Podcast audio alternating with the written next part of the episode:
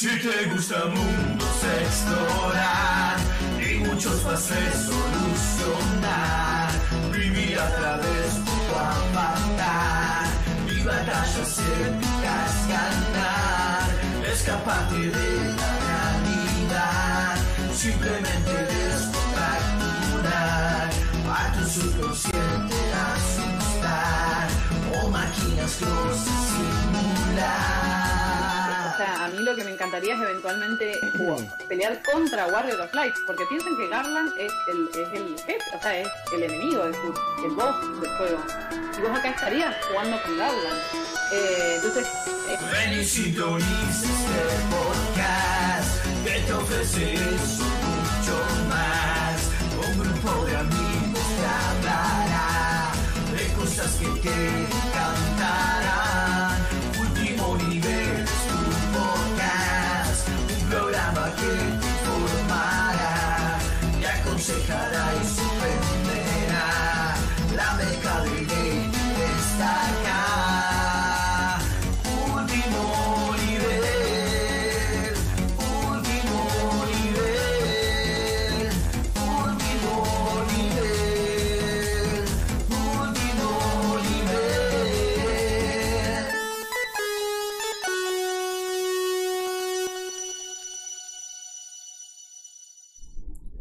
Ahora sí, uy, se me recontratoró. Sean muy, pero muy bien. Me perdí la voz por un segundo. Sean muy bienvenidos a este programa de Halloween que históricamente falló. Como todos los programas de Halloween que tuvimos desde el principio de la temporada. Eh, es casi como el especial de Plug and Play que quiso hacer Wally, que lo tuvimos que Oh. suspender cinco veces, creo. Nunca salió. No, no, nunca salió. No, no. No, nunca salió. No sé si va a salir en algún momento. Es más, el concilio de último nivel dijo, vamos a hacer el especial de Halloween en noviembre para evadir la maldición y aún así... Sí, sí, sí, sí. La idea era no adelantarlo porque este año no caía en Halloween, eh, pero ni, ni vamos a cambiar el día, ni... Pero nada. No, no, hubo, no hubo Halloween, no hubo Halloween, que la, la idea también era decir, bueno, eh, acá el señor Mondo Calavero va a hacer el, eh, eh, el especial de Halloween y no hubo caso. Pero no importa, de todas formas, sí tenemos un programa medianamente preparado. O sea, En realidad no está preparado nada, pero, pero tenemos la temática como para avanzar. Que sea de Halloween y que podamos hacer. Siempre algo sacamos de, de la galera. de la galera. Sí, sí, sí, sacamos de la galera y el- no robamos. Es todo producción propia, el- pero Ya que tenemos como- tiempo, vamos a contestar la pregunta del chat. En el chat Vicky nos pregunta, ¿de qué era el programa de Plug and Play? ¿Te acuerdas exactamente? Eh, eh, en, en re- en realidad nunca le entendí el concepto a Wally de lo que quería hacer con el Plug and Play porque creo que se refería a esos juegos que vos volvés eh, y precisamente los ponés y jugás eh, de, de una era mejor, una era más cómoda, una era en la que no te tenías que comer 50 GB de actualización cada vez que te querías tirar un pedo, sino que simplemente ponías el cartucho y lo peor que te podía pasar era que no, que, que no te corriera. Eh, que no te corriera, que, que no prendiera. Y sacabas el cartuchín, le pegabas una sopleteada, volvías a meter el cartuchín y empezabas a jugar. Ahora, ¿cómo lo quería articular? Y precisamente de qué quería hablar, la verdad que nunca lo supimos porque tampoco lo pudo venir a hacer. Claro. Eh, Ni siquiera Así que bueno. acá para y ni sacarnos siquiera está la acá para duda. sacarnos la duda. Quedará para siempre en el misterio ese programa. Va a ser tipo el programa misterioso. Sí, sí, sí. Eh, me sorprendería, re- genuinamente me sorprendería mucho si el año que viene hacemos un programa de Halloween y, y Claro, funciona. basta, basta. No, Porque el próximo, ah, no sé, se accidenta alguien, no sé. Y pero, pero tenemos que seguir eh, empujando la- los bordes de esta dimensión porque Halloween hay todos los años. Y mientras De haya hecho, último nivel... les cuento que eh, estaba limpiando y como ya soy una persona mayor de gran Bueno. edad, Oh, eh, estaba tipo en puntita de pie limpiando arriba un mueble pendejo. y me tiró, ¿viste el tendón que está atrás del talón? ¡Ah! Ay, por Dios, chico, no puedo caminar. No, no, me quedé como un rato así como... ah, Bueno, ah. yo te recomiendo... Lengué un ratito y después se me fue. Acá el, el más mayor del grupo te recomienda, vienen unas bolsitas de gel que vos tenés que tener siempre Sí. en el freezer. No, en serio, esto no es joda, gente. Te lo ataca una toallita y es 10. Es más, una, una, una pregunta. Te, te voy a desbloquear un, te voy a desbloquear un terror que yo no tenía. Y me lo desbloquearon hace unos meses porque no sabía que podía pasar. Eh, ojo cuando te tira el tendón ahí. Porque em, si viene encima con la pantorrilla como contracturada, eso puede ser el tendón de Aquiles. Y el tendón de Aquiles se corta sin avisar. Onda, vos Ah. vas caminando y de repente sentís un dolor horrible porque se cortó y te caes al piso porque no caminás. Ay, no, voy. Frank, qué horror. ¿Y, Sí. y cómo me doy.? Ay, no, no te das cuenta, es, no te das cuenta. O Lo que me dijeron es, si tenés la pantorrilla muy acalambrada o que tenés re duro, todo contracturado, Mm. aflojar el ejercicio o lo que estés haciendo. Eh, porque es como el cuerpo avisándote. Pero fuera de eso, no tiene ningún tipo de aviso. Un día vas caminando y Ay, qué horror. se cortó. Nada, me, me Bueno. desbloquearon ese terror. Por suerte Y no ahora se fue lo desbloqueó a eso, porque ustedes. pude seguir caminando y haciendo toda la limpieza. Pero, pero no, te juro, fue como, ay no, ¿por qué? Porque qué vieja que soy, porque me está pasando. Seguro que no fue Emil que se te colgó de la pantorrilla. así. No, estoy, estoy segura, estoy segura. No, no porque fue el, el- Es que te das cuenta, ese tendoncito de la muerte que tenés ahí atrás del taloncito. Que... Nada. Después de mi comentario anciana podemos continuar.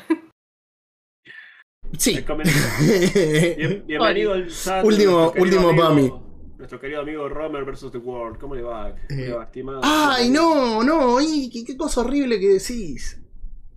Eh, eh, Iki dijo en el chat para la gente que escuchará esto por Spotify. ¿Qué sigue? ¿Robert cortándose con un papel entre los dedos? Y sí, me ha pasado, ¿eh?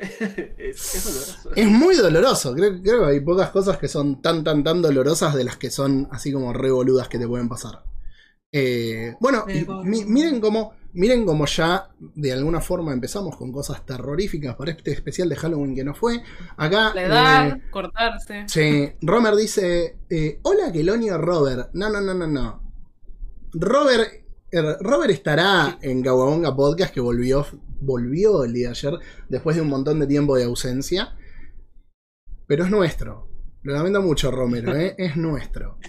Eh, está a préstamo en, en Kawabonga Podcast. En realidad, seamos sinceros, eh, eh, son distintas versiones de mí mismo. Acá está la Sí. versión periodista y allá está la versión... Unleashed. Tengo arrancada. Está la versión que en cualquier momento se desnuda para el terror de las masas. Claro, o sea, Eh, va no, borracho, pero no- en bolas. Nosotros también queremos la que se desnuda, así tenemos más gente. Sí. Onda, cambiamos de No, plataforma. No provoquen el... Po- Podemos pasar, No, podemos no. pasar al OnlyFans y listo. No provoquen a la bestia que el próximo programa cae Robert en calzones. Encima el próximo programa, spoiler, es Genshin Impact parte 2, así que... Es verdad, es verdad. Programa en el que no laburo. programa. Vas- vas- sí, te vas a dedicar a hacer chistes de mi hoyo, nada más. No, por favor, te lo Prometo. pido porque ya no es mi hoyo, es Hoyoverse. Un universo de hoyos. Un universo de hoyos. Tiene, tiene, tiene sentido. Acá no era el hoyo de uno solo el que estaba en juego, así que tiene todo, todo el sentido del mundo. Eh, no digan cosas de las que se puedan arrepentir. De No tantas cosas dijimos cosas. que nos podemos arrepentir ya. Eh, A esta altura. Prefiero no mirar al pasado, así te digo.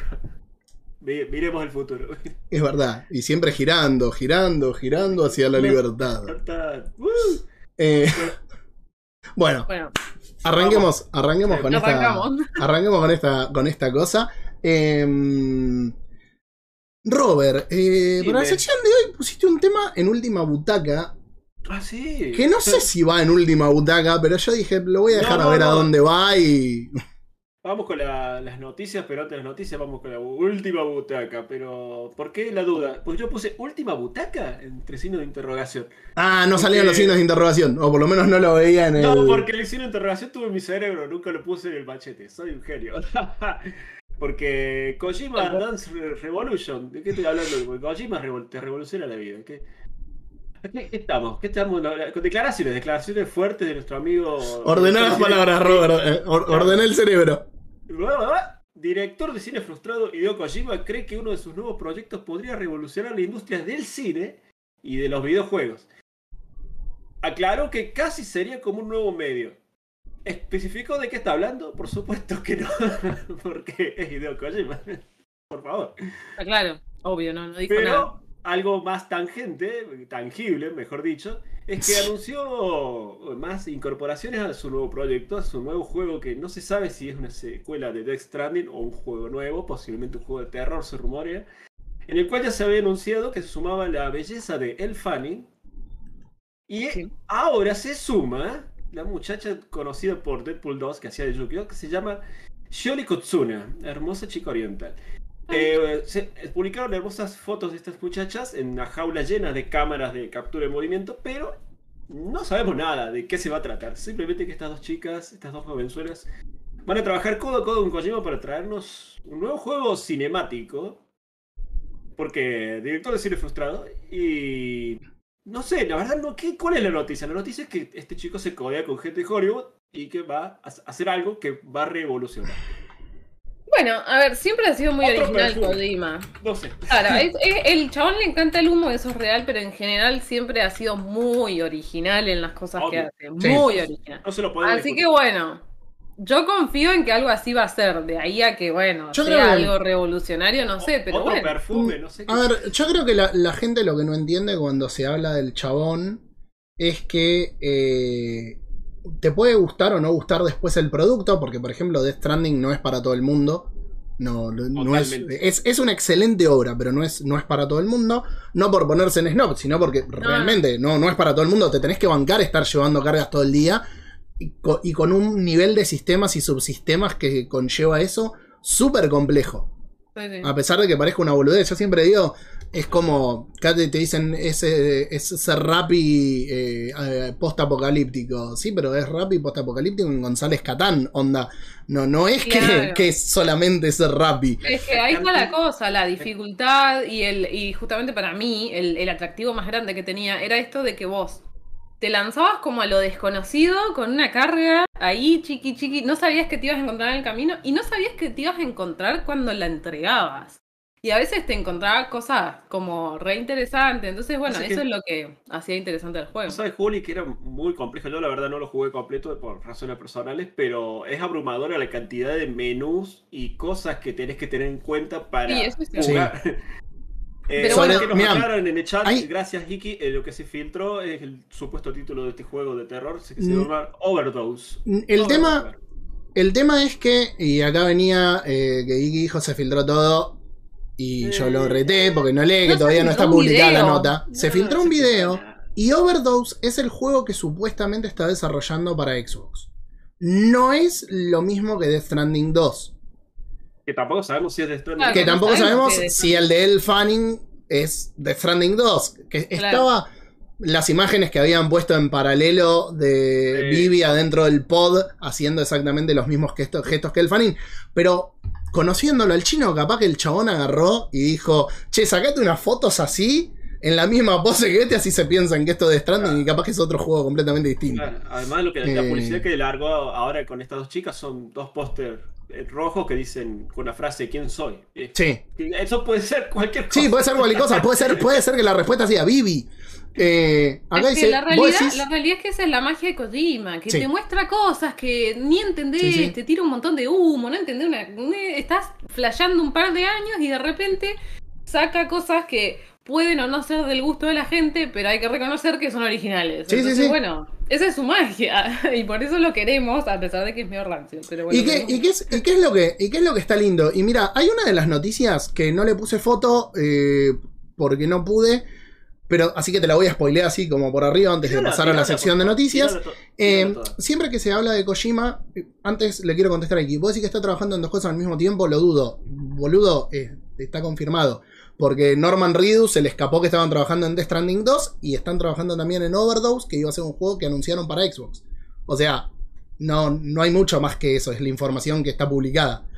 Em, Ah, recordemos que él es director, o sea que tiene un, tiene un estudio, así que creo que puede manejar dos, dos Hablando de proyectos estudios, esta semana también salió una notita que el loco dice que está harto de rechazar ofertas que le quieren Sí. comprar el estudio. Sí, que han ido con propuestas obscenas para comprárselo y que el chabón no quiere plata. El chabón lo que quiere hacer es lo que hace. Y para Claro. poder hacer lo que hace, tiene Tiene su libertad. estudio y fundó su estudio. ¿Tiene libertad? Eh, Es que todos, sabemos, aspecto. todos sabemos que fue Xbox, ¿no? Uno de los que habrá ido. Por ahí PlayStation Claro. también, pero que fue Xbox el de la guita obscena. Eh, Eh, Sí, no sí, cabe bueno, duda, sí, ¿no? eso está La claro. última nota que leí decía Sony, pero para mí fueron todos. Menos Nintendo. todos. Menos Nintendo. No, ver, Nintendo. El chabón con Konami la pasó re mal. Está bien, porque el, el tipo debe ser infumable. O sea, debe, así como es un genio, debe ser muy difícil trabajar con él. Porque debe decirte, no sé, tráeme una grúa gigante para filmar esta cosita acá que va a salir tres minutos en el juego y vos decís que no. ¿Eh? Pero bueno, debe ser muy difícil trabajar con él. Pero a lo que voy es que el chabón, nada, se armó su estudio y ahí puede hacer lo que quiera. Sí, sí. Si quiere traer un mono que baila y, y lo puede hacer. Y lo puede hacer. estudio. ¿Y, sa- y Y sabes qué es lo peor? genial. ¿Y sabes qué es lo peor? Que seguro que el chabón te trae el mono que baila y adentro de su mundo que se armó y Sí. con todo el amor, tiene sentido y está bien.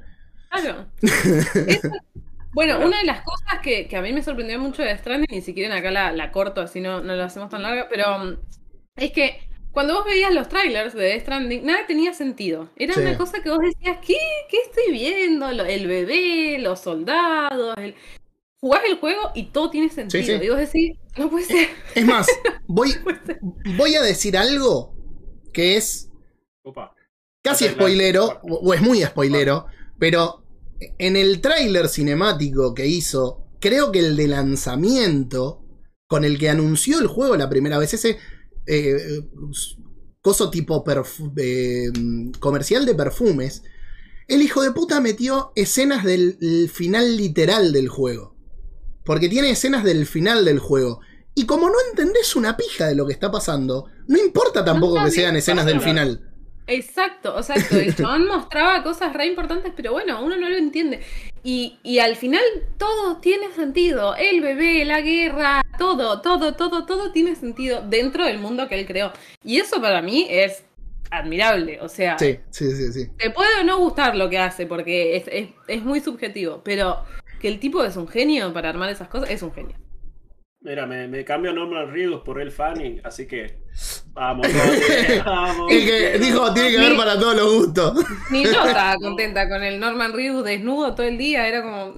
No, ya tuvimos esta charla eh, eh, en WhatsApp el otro día. eh, no, no la vamos a tener acá. Está muy mal. Eh, bueno, el ejemplo que quería poner, y con esto ya cierro Sí. y le doy paso a las noticias, porque es como la primera noticia, hoy va a ser la última.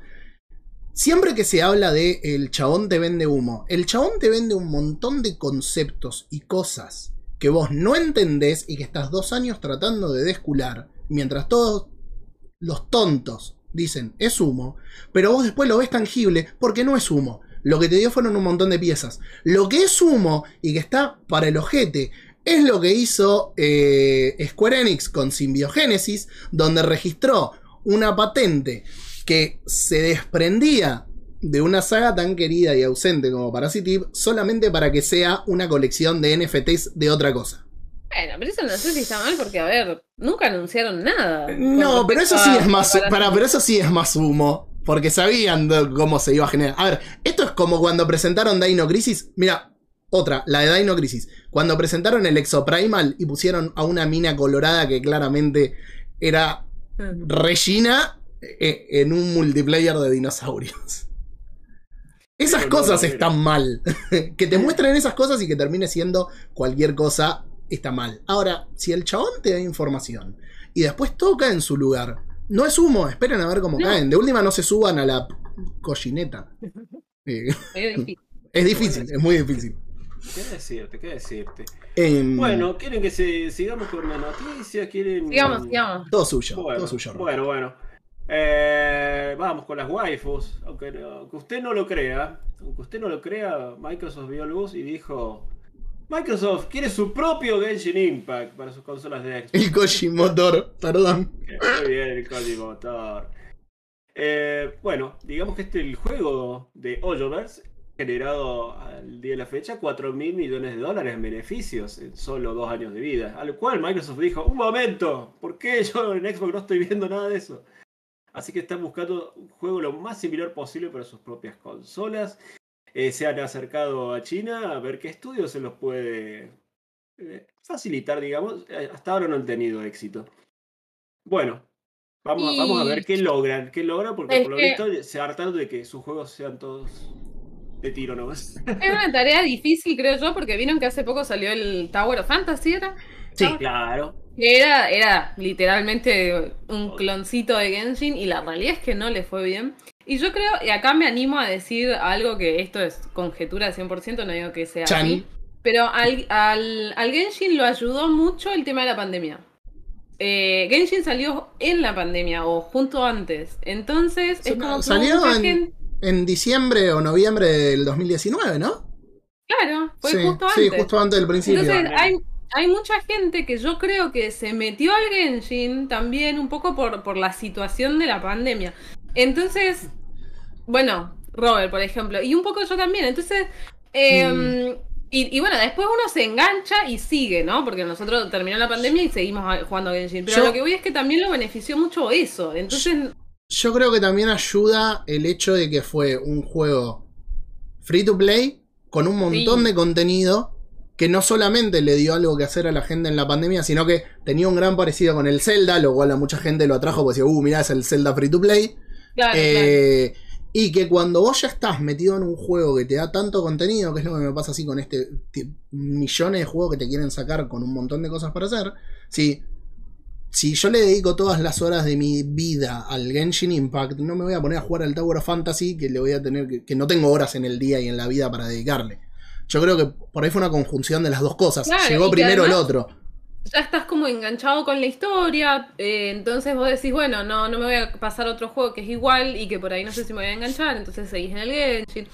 Yo creo que, bueno, en ese sentido los benefició mucho a Genshin Impact y bueno, y, y, mm, también hay que reconocer que el juego corre muy bien en celulares, en mobile, entonces, más que celulares diríamos en tablet, pero bueno. En PC Eh, también corre fantástico. en PC corre Mi muy so- bien. Mi sobrino tiene una computadora muy tranqui y maravilloso, mejor que el Play 4 funciona. Claro, entonces es un juego accesible, eh, que salió como en el momento indicado, que tiene una dificultad que es para todo el mundo, que tenés partes del juego en donde tenés un poco más de dificultad, pero las podés ignorar por completo, digamos, para avanzar es muy amigable. Entonces, bueno, yo creo que fueron un montón de, de factores que hoy en día es más difícil de replicar. De decir, bueno, quiero mi Genshin Impact. Por ahí tenés que pensar en otra cosa que vaya a pegar en las circunstancias de hoy, pero no sé si volver a lo mismo porque no sé si es sencillo, digamos. Lo que estaba leyendo en la nota es que hubo conversaciones iniciales, o sea, cuando iba a salir el juego, pero fallaron, Claro. no aclaran en qué no se pusieron de acuerdo. Que, Conversaciones que, bueno, iniciales para no que. va- Ah, lo de lo Microsoft. Genshin- para, que, para que Genshin en su momento saliera en, Ah. en En Xbox y, no, y no pasó. Yo creo, yo creo que eso también tiene que ver con un- una verdad casi fundamental y es que a los americanos los juegos japoneses mucho no les gustan. Vos, eh, la crítica que se le hace siempre del fanático recontra core de Xbox, que ahora hay, hay un montón, ya hablamos un montón de veces de que la guerra que está montada ahora de consolas rosa lo estúpido y, y en general encima son gente adulta, ¿no? Pero la crítica que se hace generalmente es porque son tipos de juego que no le gusta, porque el americano quiere juego cooperativo de tiros y, Claro. y- y multiplayer y nada más. Eh, entonces, insistir tanto con un tipo de juego que capaz que le va a gustar a otro público, medio se lo van a meter en el traste. ¿Qué pasa? Microsoft se está queriendo meter, y lo había empezado a hacer con mucha más fuerza en Japón, lugar Claro. donde no tenía nada de mercado. Nunca, nunca tuvo cabida. Yo creo que debe, debe venir por ahí, pero me parece que meterse ahora a, a buscar su Genshin le, le va a costar No, mucho. para mí no. De última, yo pensaría en otro, en un tipo de MMO o algo así, teniendo en cuenta que, bueno, Warcraft no está tan bien, que Final Fantasy XIV, si bien está muy activo, digamos que terminó entre comillas. Entonces, bueno, a lo mejor algo por el estilo, pero salir a competirle al Genshin, yo la verdad. Encima, ahora Square Enix te sacó Harvestella en el momento en el que los juegos de farming están re- recontra inundando el mercado y capaz que te agarran y dicen, toma, acá tenés tu RPG y encima te lo meto con este otro modo que está popular. Yo, yo no sé si Xbox tiene un lugar por donde meterse ahora. Eh, Sí, pero bueno. Lo que me extraña también es que, bueno, para los que estábamos en la movida de Genshin, Genshin se anunció también eh, para Switch desde el comienzo y hasta ahora no salió, después de dos años. ah, ¿no Y salió todavía la versión de Switch? Jamás salió Eh, y lo veo difícil. A ver, si vos me decís que en Play 4 no anda, Sí, yo creo que. mm, Eh, que la- va a, la Switch, lado. a, la, a la Switch para mí no, no le da para correrlo, porque volvemos a lo mismo de siempre. Xenoblade Chronicle 3 da lástima como corre. Eh, no sé cuántas veces lo digo por semana. Nintendo necesita sacar mañana una sucesora. Que creo que lo hablamos sí. con vos, Juli. Para mí el anuncio va a venir el, el Ah, día que salga Tears of the Kingdom. Claro, sí, sí. No, sí, puede que ese sea uno de los grandes problemas de que el juego no pueda correr, porque la verdad es que es un juego que consume mucho, o sea, y cada vez más, porque cada vez La más actualizaciones. A ver. Puede, estoy seguro de que viene por el lado de la optimización, ¿no? Porque si hablamos de que es más o menos un, un clon de Zelda, ponele que limitándole algunas cosas debería correr, pero debe estar mal Igual, optimizado. igual lo, lo optimizan re bien. De hecho, ¿Sí? por ejemplo, si vos jugás, sí, por- si vos jugás en mobile, cada cierto tiempo, eh, cada cierta cantidad de actualizaciones, a vos te permiten borrar archivos viejos Hmm. del juego. Cosa de que se te vaya haciendo cada vez más liviano. O sea, cosas de las zonas anteriores, contenido de misiones o cosas así, te permiten borrarlo, digamos. Eh, entonces de esa manera van haciendo más espacio para el contenido nuevo. Pero bueno, esa opción, por ejemplo, está en los, en los usuarios mobile y lo puedes hacer perfectamente. Entonces tienen en cuenta ese tipo de cosas para la optimización. De hecho, corre muy bien. Pero bueno, obviamente consume el juego. Sí. Tampoco es, es magia arcana. O sea, el juego consume. Entonces, Hablando de magia. Hablando de Noticia. Vamos con el cortemos aquí, si no, escuchame. Recontame la mitología. Vuelve un clásico. Vuelve Age of Mythologies con el subtítulo Ritual. Va a ser una versión mejorada del juego sin fecha de lanzamiento aún. Una remasterización de este clásico RTS basado en mitología griega, nórdica y egipcia. Eh, ¿Fue jugado por ustedes en algún momento en la época del auge de los Age of Empires? ¿O lo ignoraron completamente? Sí, lo jugué- yo lo jugué un montón, pero no jugaba las campañas, me las debo. O sea, jugaba siempre a escaramuzas, igual que en el Age 2. Yo jugué muy poquitito de las campañas. Para mí del- era el jueguito de Ciber. Julio en esa época era una, una niña de primero año, creo. Claro, no, yo jugué Age of Empires 2, jugué, reconozco, pero sí, era chica, igual era chiquita. Y, y el Mythology no. mm, Y el Mythology no lo. Nina, Nina, nada más. El-. Pero, pero, nada que ver, pero yo jugué, sí, un juego, eh, jugué el Zeus y el Poseidón, que eran como de management de ciudades griegas y... Muy bien. Que era como el Cleopatra. No, Cleopatra no. Faraón. Faraón, ajá. ¿Era de los mismos? No sé, ni sé quién lo Ah, listo, eso, bien. ni me acuerdo, porque era muy Eh, chiquita, pero bueno, no, sí. el, el otro no lo jugué. Para cerrar la noticia. eh, Per- perdón, Robert. juego- Sí. Dice Iki, acá eh, hace poco me di cuenta que un 60% ponele, se ha sacado de la gorra, de gente que ha jugado los Sage, pero no las campañas y no lo podía creer. Las campañas todas, hasta las del 3, son muy buenas. Pasa que mm, a, a mí me gustaba mucho hacer mi imperio. Entonces, la campaña como que me, me delimitaba lo que tenía que hacer. Y la escaramuza me daba otra libertad. Eh, más de grande aprendí a disfrutar las campañas, pero no tuve por ahí el tiempo para sentarme a jugarlas todas. Perdón, Muy Robert, bien. seguí con. No, no, no, simplemente que para cerrar la noticia se anunció lo que se anunció, a pesar de que no hay fecha de lanzamiento, es que cuando salga, sale día 1 en Xbox Game Pass. Así que ya saben, Bien. los usuarios Bien. de la caja X. Bueno, eh, siguiente noticia, una noticia relacionada con un brujito, un brujito de Gulugu. ¿Y, y vos decís que todas las brujerías? La brujería que va- vamos a ver qué, qué hace, porque sigue el show de las remakes. Eh, Sí, pará, pará, pará, pará, pará. Opa, opa, ¿qué pasó? ¿De qué, ¿De qué juego vas a hablar? Porque me parece que me lo salí esa noticia. Estoy hablando de Witcher, que va a tener una remake con Me, la, 5. me la he salteado. No importa, Eh. porque no hay más que decir que esto. Se hace una remake del primer Witcher que está más duro que patear una caja de zapatos militares. Está más duro que. Ese ¿Cómo es que dice juego el no dicho? me- no me que trompada de parastro no- borracho. Para los defensores de, de los juegos clásicos que dicen no, que las remakes necesarias, ese juego hoy en día no hay forma, chicos. El Witcher 1, por más. Eh, hace- no. Hace No hay 10 forma. años No se podía jugar. No hay forma, Yo lo jugué en el 2017, Eh, bastante tarde. bastante tarde, el Witcher 1. Y debo decir que lo jugué como por amor al arte, porque papá, el, el Geralt ahí peleando era cualquier te- cosa. acá está, mira, el, el muñeco de Gerald de Witcher 1, mira, acá lo tengo. No, sí, chicos, no, no, era tremendo. O sea, el, en sí el juego está, está buenísimo, la Sí, ambientación que tiene sí. es muy buena. El tema era el gameplay, el gameplay era tosco, tosco, tosco, tosco. Y tenía, en el 1 tenías lo de coleccionar las cartitas, que para mí era tipo re divertido. Que cuando te chamutabas una mina, te daba la cartita, así tipo en pose sensual. Ok. Y, eh, juntaba todas las cartitas. Era, era Gerald juntando cartitas. Bueno. Em, pero bueno. O sea, Este, eh, Juli, ¿terminaste el coso? No, pero me las chamullé a todas. Lo terminé, lo terminé y ¿Ah, me sí? las acomodé a todas. Las dos cosas. Y sí, obvio que lo terminé. Era, era un RPG eh, tipo con, con vista medio cenital, ¿no? Por lo que vi. Claro. Sí. Claro, como si fuese como arriba del hombro, pero lejos. Con- digamos. con- on- pero onda el Neverwinter Nights o más como el Es Diablo, está basa- capaz. Vos sabés que justamente está basado el motor en el Neverwinter. Ah. En el Neverwinter. De ahí- ah, Claro, de ahí viene la dureza.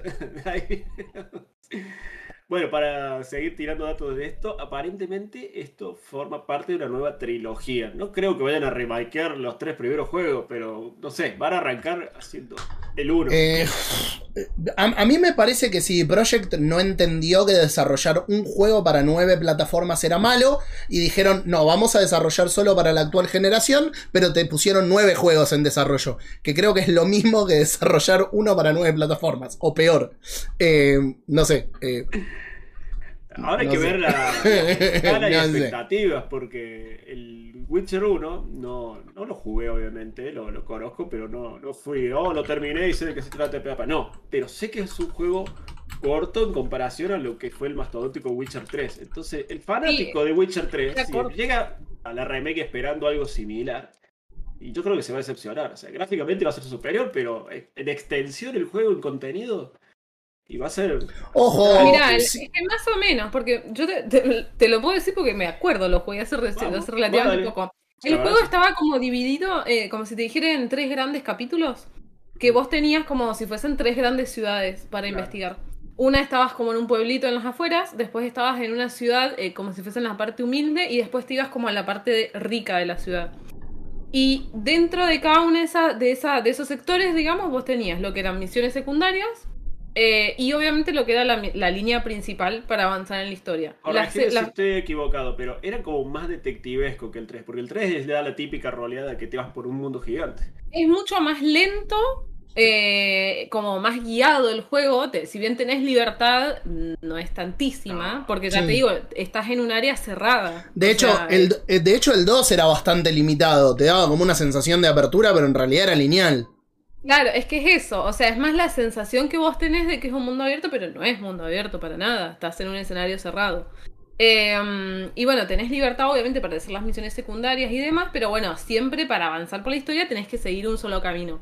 Y lo demás es, es opcional. Por ejemplo, lo- lo- la- las famosas cartitas de las minitas era todo opcional. O sea, vos podías no, no levantarte a la mina y no pasaba nada, no la tenías la O sea, carta y listo. Bueno, pero vamos a eso, contenido hay, pero vos viste la ¿Quién? extensión del mapa del 3 con No, el DLC. es que si no vos venís de eso, vos venís siendo el fanático No, de eso, a la remake del 1 y esperás algo similar, Y Está sí, complicado. puede que te decepcione un poco, porque bueno, justamente eso es que más, ver qué es más acotado. Ojo, capaz-. Capaz lo expanden, porque partamos de la base de que seguramente vayan a hacer algo como Witcher 3. No, no creo que vayan a remakear e ir a un gameplay como el de Witcher 1, porque creo que hoy no te lo juega nadie. No, Eh, Claro. Bueno, acá en el, en el chat están hablando del tema de. mm, Iki dice lo de que tema antes de cada pelea vos tenías que prepararte con el tema de las pociones y demás. El juego no me acuerdo ahora si eran dos o tres dificultades tiene. Entonces, depende de la dificultad que elegías, era si efectivamente tenías que usar o no la alquimia. Había una de las dificultades que con que supieses lo básico de la alquimia funcionaba. Eh, los cagabas a golpe y se morían los bichos. Y había la dificultad más difícil, sí, eh, tenías que usar alquimia sí o sí, te tenías que preparar antes de la batalla y demás. Entonces, pero bueno, el gameplay la verdad era muy tosco. Un Muy, juego del muy 2007, pre- pre-Arkham Asylum, que fue el juego que cambió todo en cuestión de combate. Así que Sí. Yo creo que, bueno, sí, que, que le- o sea, estaría bueno que mantengan, que sea un poco más reducido, por ahí agregarle más misiones secundarias o agregarle un poco más de contenido. Pero, pero bueno, sí, en tamaño es, no sé, un décimo de lo que es Witcher 3, es re chiquito. Eh, es ver re chiquito. Che, noticia onda última butaca antes de pasar a la siguiente relacionada Dale. con Witcher. Eh, nuestro amigo Henry Cavill, la serie Witcher de Netflix, se baja de la- después de la tercera temporada. Va a ser reemplazado Ah, sí. por Liam Hemsworth. ¿Por qué se baja Henry? Una, porque vuelve a ser Superman. Y dos, porque según él a partir de la tercera temporada se aleja mucho de los juegos y los libros y a él no le gusta eso. No, no solo eso, que los escritores se burlaban del material original y como que eso le había molestado porque el chabón es ultra No, fanático es y quería que Es- se mantuviera la esencia del, muy geek, es muy geek. del material. Eh, Fanático Warhammer, eh, aguante G- amo, Sí, Cavill, sí. Es un genio. te quiero. El, Quiero- mejor video porno de la humanidad es Henry Cavill armando una Sí, sí, totalmente, estamos todos de acuerdo. Se, cierran todas las grietas. El mejor, el mejor video Tigrete es cuando dice eh, Play o Xbox, ya hace el loco. PC. Henry es el geek, el geek definitivo. Yo creo que eh, Henry cierra todas las grietas y abre todas las zanjas. Pero, La de todos, la de todos. No, nadie, la de todo nadie el mundo, no, no, no se salva ¿Cómo uno. decirle que no? ¿Cómo decirle que no? Claro, escuchame, escuchame una cosa. Mira, mira, de repente dije, eh, dijimos Henry Cavill y pasamos de cuatro espectadores que me marcaba el coso a nueve. Sí, es el Es, poder. es así. El poder el de los jugando, chicos. Bueno, hablando de poder económico, vamos a declaraciones de Phil Spencer. Vamos con la caja X, ¿sí? O a ver. Siguiente noticia. Phil Spencer, el papá de la, de la cajita verde, ponele entre comillas, aseguró que Xbox Game Pass es rentable. Pero. Pero. Pero, pero, ¿viste esos peros que joden lo que acaba de decir? En el futuro vamos a subir los precios del servicio y de la consola. Gente, en la era donde las consolas bajaban de precio, yo mirando hacia el infinito, ha muerto el infinito. Ahora las consolas aumentan de precio por Bueno, Claro, y cosas. Eh, Ahí- mundial. Más allá de que nosotros acá en Argentina vivimos en el infierno No, constante. nosotros somos No. una zona fantasma. Claro, en el, en el mundo hay inflación mm, y bueno, está pasando esto No de que solo- las cosas suben de precio. no solo Y no eso, están Juli. acostumbrados, entonces se asustan. No, no Sí. solo eso, Juli. El otro día leía, y lo leí en una nota que estaba, que estaba dentro de esta misma, con lo cual eh, estimo que debe ser eh, posta. Pero tómenlo con pinzas, que eh, Microsoft pierde, eh, o Xbox pierde 200 dólares, 100 a 200 dólares por consola vendida. Entonces, Es mucha plata. eh, siempre que dicen, no, porque la Play es cara y no sé qué, mirá la Xbox lo que está. y- pero tienen que estar perdiendo ahorita. Sí. No es la primera vez que Microsoft trabaja perdiendo plata para tratar de. para tratar de competir. Yo esto lo conté un montón de veces. El último evento al que yo fui estando en Cultura Geek fue el de la presentación del eh, Halo, del Halo no, del Gear 5. Eh, ahí estaba uno de los gerentes para LATAM, no me acuerdo de qué departamento de Xbox, se le había hecho una entrevista, y esta, sí lo tengo muy grabado porque la entrevista la desgrabé yo, eh, donde se le preguntaba por la región. Ahí estábamos con un montón de problemas eh, económicos, fue cuando se empezó a encrudecer todo eh, eh, a, nivel económico en el gobierno anterior. Y el chabón dijo, nosotros sabemos que la Argentina, hablando de la Argentina en concreto, es una región que juega un montón. Que, que hay muchos jugadores y que las ganas están, pero que es una región que la está pasando mal. Entonces, siempre que se pueda apoyar acompañando con los precios, se va a apoyar.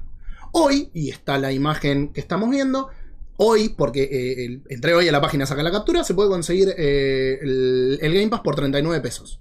Si no tienen Game Pass, Claro. sáquenlo, vayan a sacarlo 39 pesos. Después te sale como 900, que era lo que me salía a mí, que me cobraban y el banco me lo pasaba a dólares, entonces lo terminé dando de baja, gracias a la gente de Xbox que después nos dio un código de un año, pero lo di de baja por, eh, por- por lo que me salía. Pero en algún momento donde a Microsoft no le convenga más, el precio lo van a subir. Y si eso aplicaba para nuestra región, donde se querían mantener, también es aplicable en el mundo. Si a los tipos, en algún momento los números no le dan, Y sí, o van a quieren ganar subir. más plata, te van a subir. ¿Y sabes qué creo yo? Que más que que no les dé, es la bolsita de merca gratis. Porque estuvieron los últimos 3-4 años, o, o dos años por lo menos firmes con Game Pass, dándole a todo el mundo la idea y la noción de que vos no tenías que pagar por jugar juegos originales. Que es una fantasía porque vos estás pagando Game Pass. Pero tenés esa fantasía de que no pagás porque el AAA que sale, sale día 1 en Game Pass. Y si tienen Activision, van a tener el Call of Duty día 1 en Game Pass. ¿Y qué va a pasar el día que le digan, y no, bueno, pero el servicio se va al doble? ¿Lo van a tener que pagar igual? ¿O No, que vas a empezar sí. a pagar los juegos que ya sabés que te sale más barato pagar el Game Pass? Entonces, Estamos inevitablemente la gente va a ir a pagarlo. Sí, a largo plazo es un problema. eh, pero bueno, también el tema es que la situación mundial es compleja, entonces eventualmente va a tener que subir, Hmm. así como subió PlayStation, así como subió Switch, o sea, Nintendo, va a tener que subir. Y igualmente acá en Argentina están casi al mismo precio, lamentablemente. Play 5 y Xbox Serie X. X. Ah, el, eh, el otro, casi al mismo. El- el otro día escuché que aumentó 40 lucas la Series X. Mm. Y me quise cortar las bolas porque dicen, También, che, la Play en dos semanas subió 40 lucas. bueno, estaban diciendo, pero no hubo una fluctuación del dólar. ¿Qué pasó? Y sí, No bueno, aumentó, debe haber, no sé, au- aumentó. ¿Sabes qué pasó? Que Argentina. Yo te lo digo que trabajo en comercio. Se llama noviembre, se llama, se acerca la fiesta, se acerca el mundial. Vos no sabés el desfile de aire acondicionado y de pantallas gigantes que he visto en las últimas dos semanas. Y eso que estamos en crisis. Eso se llama, se llama. Pará. Hay 30, hay 30 cuotas, entonces aumentamos todo. Y, lo- los televiso- y los Avi- avivada televisores criolla, y- los televisores de 50 pulgadas que hace 3 años salían 45 mil pesos, hoy salen Claro. 280 mil. Hoy vi, vi en Frave algunos. Eh, Los tarjeteros, van, van, van, Mm. van, no les importa.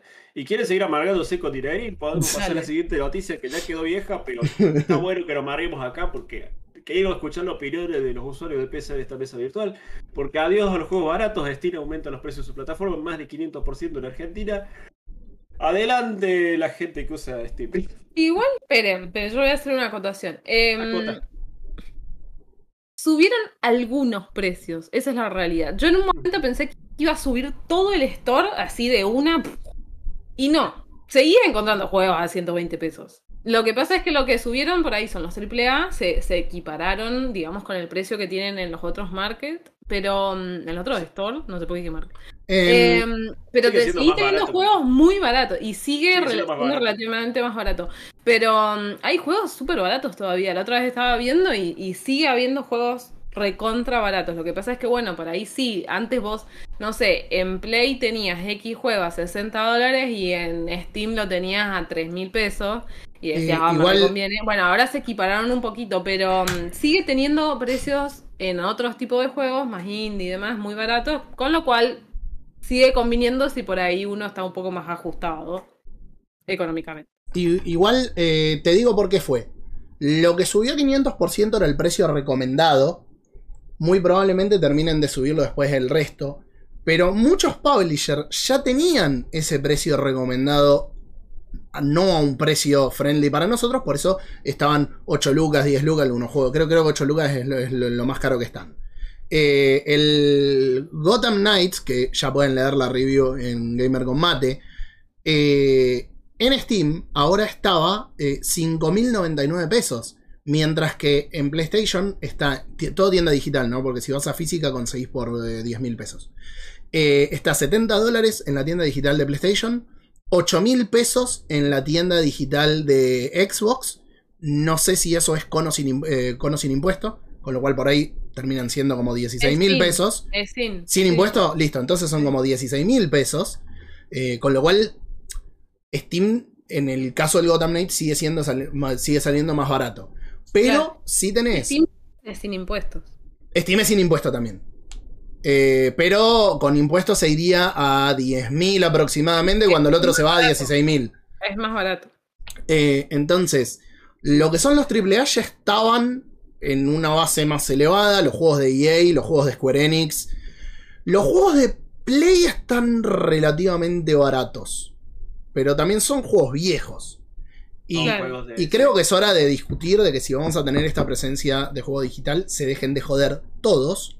Y no te pueden cobrar lo mismo que un físico, un digital, cuando no tenés costo de producción. Pero nada, en eso los publishers se hacen los boludos. Pero por otro lado y silban bajito. Sí. Después tenés que Nintendo, la excusa que metió es, y pero no es justo, lo mismo con los descuentos. No, pero no es justo para el que lo compró de salida que vos te lo compres tres años después más barato. ¿Eh? ¿Qué es justo? ¿Qué no es justo? Eh, y ese es el punto. O sea, el punto es. Vas a vender más para los fanáticos el día de salida. Hello, acá Sí. comprando todo para jugar Final Fantasy como una tarada. si no, sea, no te voy a esperar, amigo. O sea, no te lo voy a comprar en tres años tampoco. O sea, no, no. Bueno, no importa. Bueno. No ¿Podemos ir a la siguiente noticia también, Vamos. para hablar de una isla llena de gente que no va a poder jugar un juego? ¿Qué pasó? Calisto Protocol. Y no es ¿El Cuba, ¿eh? ¿Mm? No, no, no, eso no juegan a nada, más que a, Arma tu propio bote. En fin. Calisto Protocol. Le dice que no a Japón. ¿Qué pacho? ¿Qué pacho? ¿Qué con pasó? El, el, el Callisto Protocol. Que no llega a Japón. Porque Japón tiene las leyes que, de censura que dicen, no, este juego es muy violento. Modifíquenlo para que ¿En sea vendido en nuestro mercado. Y los desarrolladores de Callisto Protocol dijeron, no, gracias, adiós. y no, salir, no va a salir en Japón. Así de simple. No puedo creer. Ahora, Muy después de- cara dura los japoneses igual. Ah, ¿eh? sí, Porque- eh, después te sacan un, un juego de terror donde hay un montón de gore y tenés a la piba corriendo en pollerita de colegiala y no hay ningún problema. No, no, y ahí está todo bien. No, son unos caraduras. Sí, o sea, sí, a menos que el Calisto Protocol, no sé, sea una cosa Y es un- terrible. Yo creo, yo creo que el, el resto del mundo tiene que empezar a decirle a Japón, che, censurame. Bueno, hay animes que llegan censurados, pero censurame tus animes porque tus chicas de 19 años parecen de 12. Y Pero- está mal eso. 19. Volviendo al, al- Sí, bueno, me, me estoy arriesgando, me parece. volviendo al tema de sangre, recordemos eh, la, la polémica que hubo en su momento con el lanzamiento de Resident Evil 2, que es desarrollado por Capcom, una empresa japonesa, que el juego, la versión internacional, tenía mucho más gore y escenas más fuertes que la versión, que la versión digamos, propia de ellos. Eh, ah, hubo un famoso video comparativo, ¿se acuerdan? Al comienzo del juego, cuando hay un cadáver de un policía que le levantaban la, la cabeza y se abría de cierta manera. La versión internacional se veía todo y la versión japonesa era apenas como, ah, sí, tiene un poquito de sangre, sigamos. Mira, O sea, tienen un tema ellos con... Sí, mismo- Contradictorio. Mismo la sangre Claro. verde en algunos juegos. Eh, Claro. le- est- estaba buscándole, creo, Iki, que el Manhunt no salió en Japón, ¿eh? Eh, no estoy se- No estoy seguro. Ah, sí, sí, en Play 2 parece que sí. Que en PC no se conseguía. Eh, Sí, te, la, esto- te la debo. Te la debo. Ese, ese fue bastante jodido. Yo tengo una amiga que, que vivía, una amiga de profesora de inglés de, de muchos años, que se había mudado a Inglaterra y en Inglaterra el Manhunt estaba prohibido. Eh, Claro. Así que no, no era únicamente, no era la única isla donde por ahí no se podía jugar. se Sí, suma no. a Cuba y a Japón. Bueno, y bueno, que- tendrán que usar una VPN para comprar en el servidor de Argentina más Totalmente. barato y lo consiguen. Eh, perfecto todo. Sí, eh, el otro día me no pasaron un grupo de Reddit donde un yankee estaba preguntando cómo era lo de hacer la VPN para comprar más barato en Argentina y los argentinos estaban haciendo fila para putearlo. Eh, así que nada, mi, momento mi país.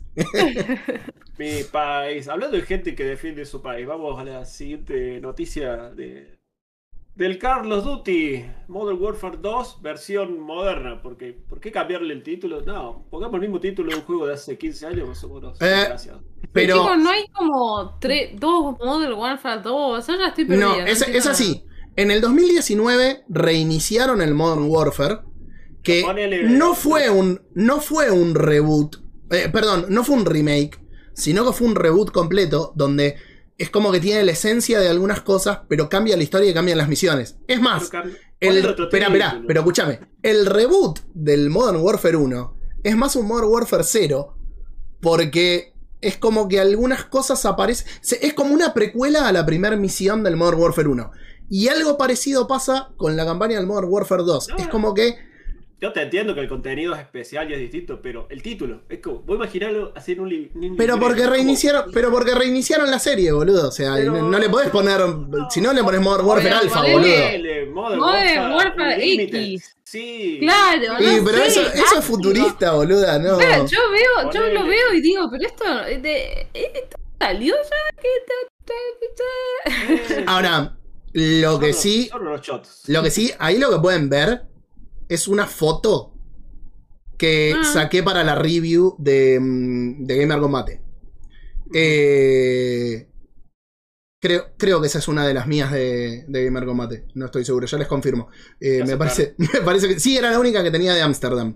Eh. Noticia, sí, ¿por qué? ¿Por qué Amsterdam? Un hotel en Ámsterdam quiere demandar a Activision por aparecer en el nuevo Modern Warfare. Porque el hotel es muy realista y pasan cosas muy serias en ese hotelito. No, no quiero que esto pase en mi hotel que se ve ultra realista en el jueguito. Mira, Etcétera.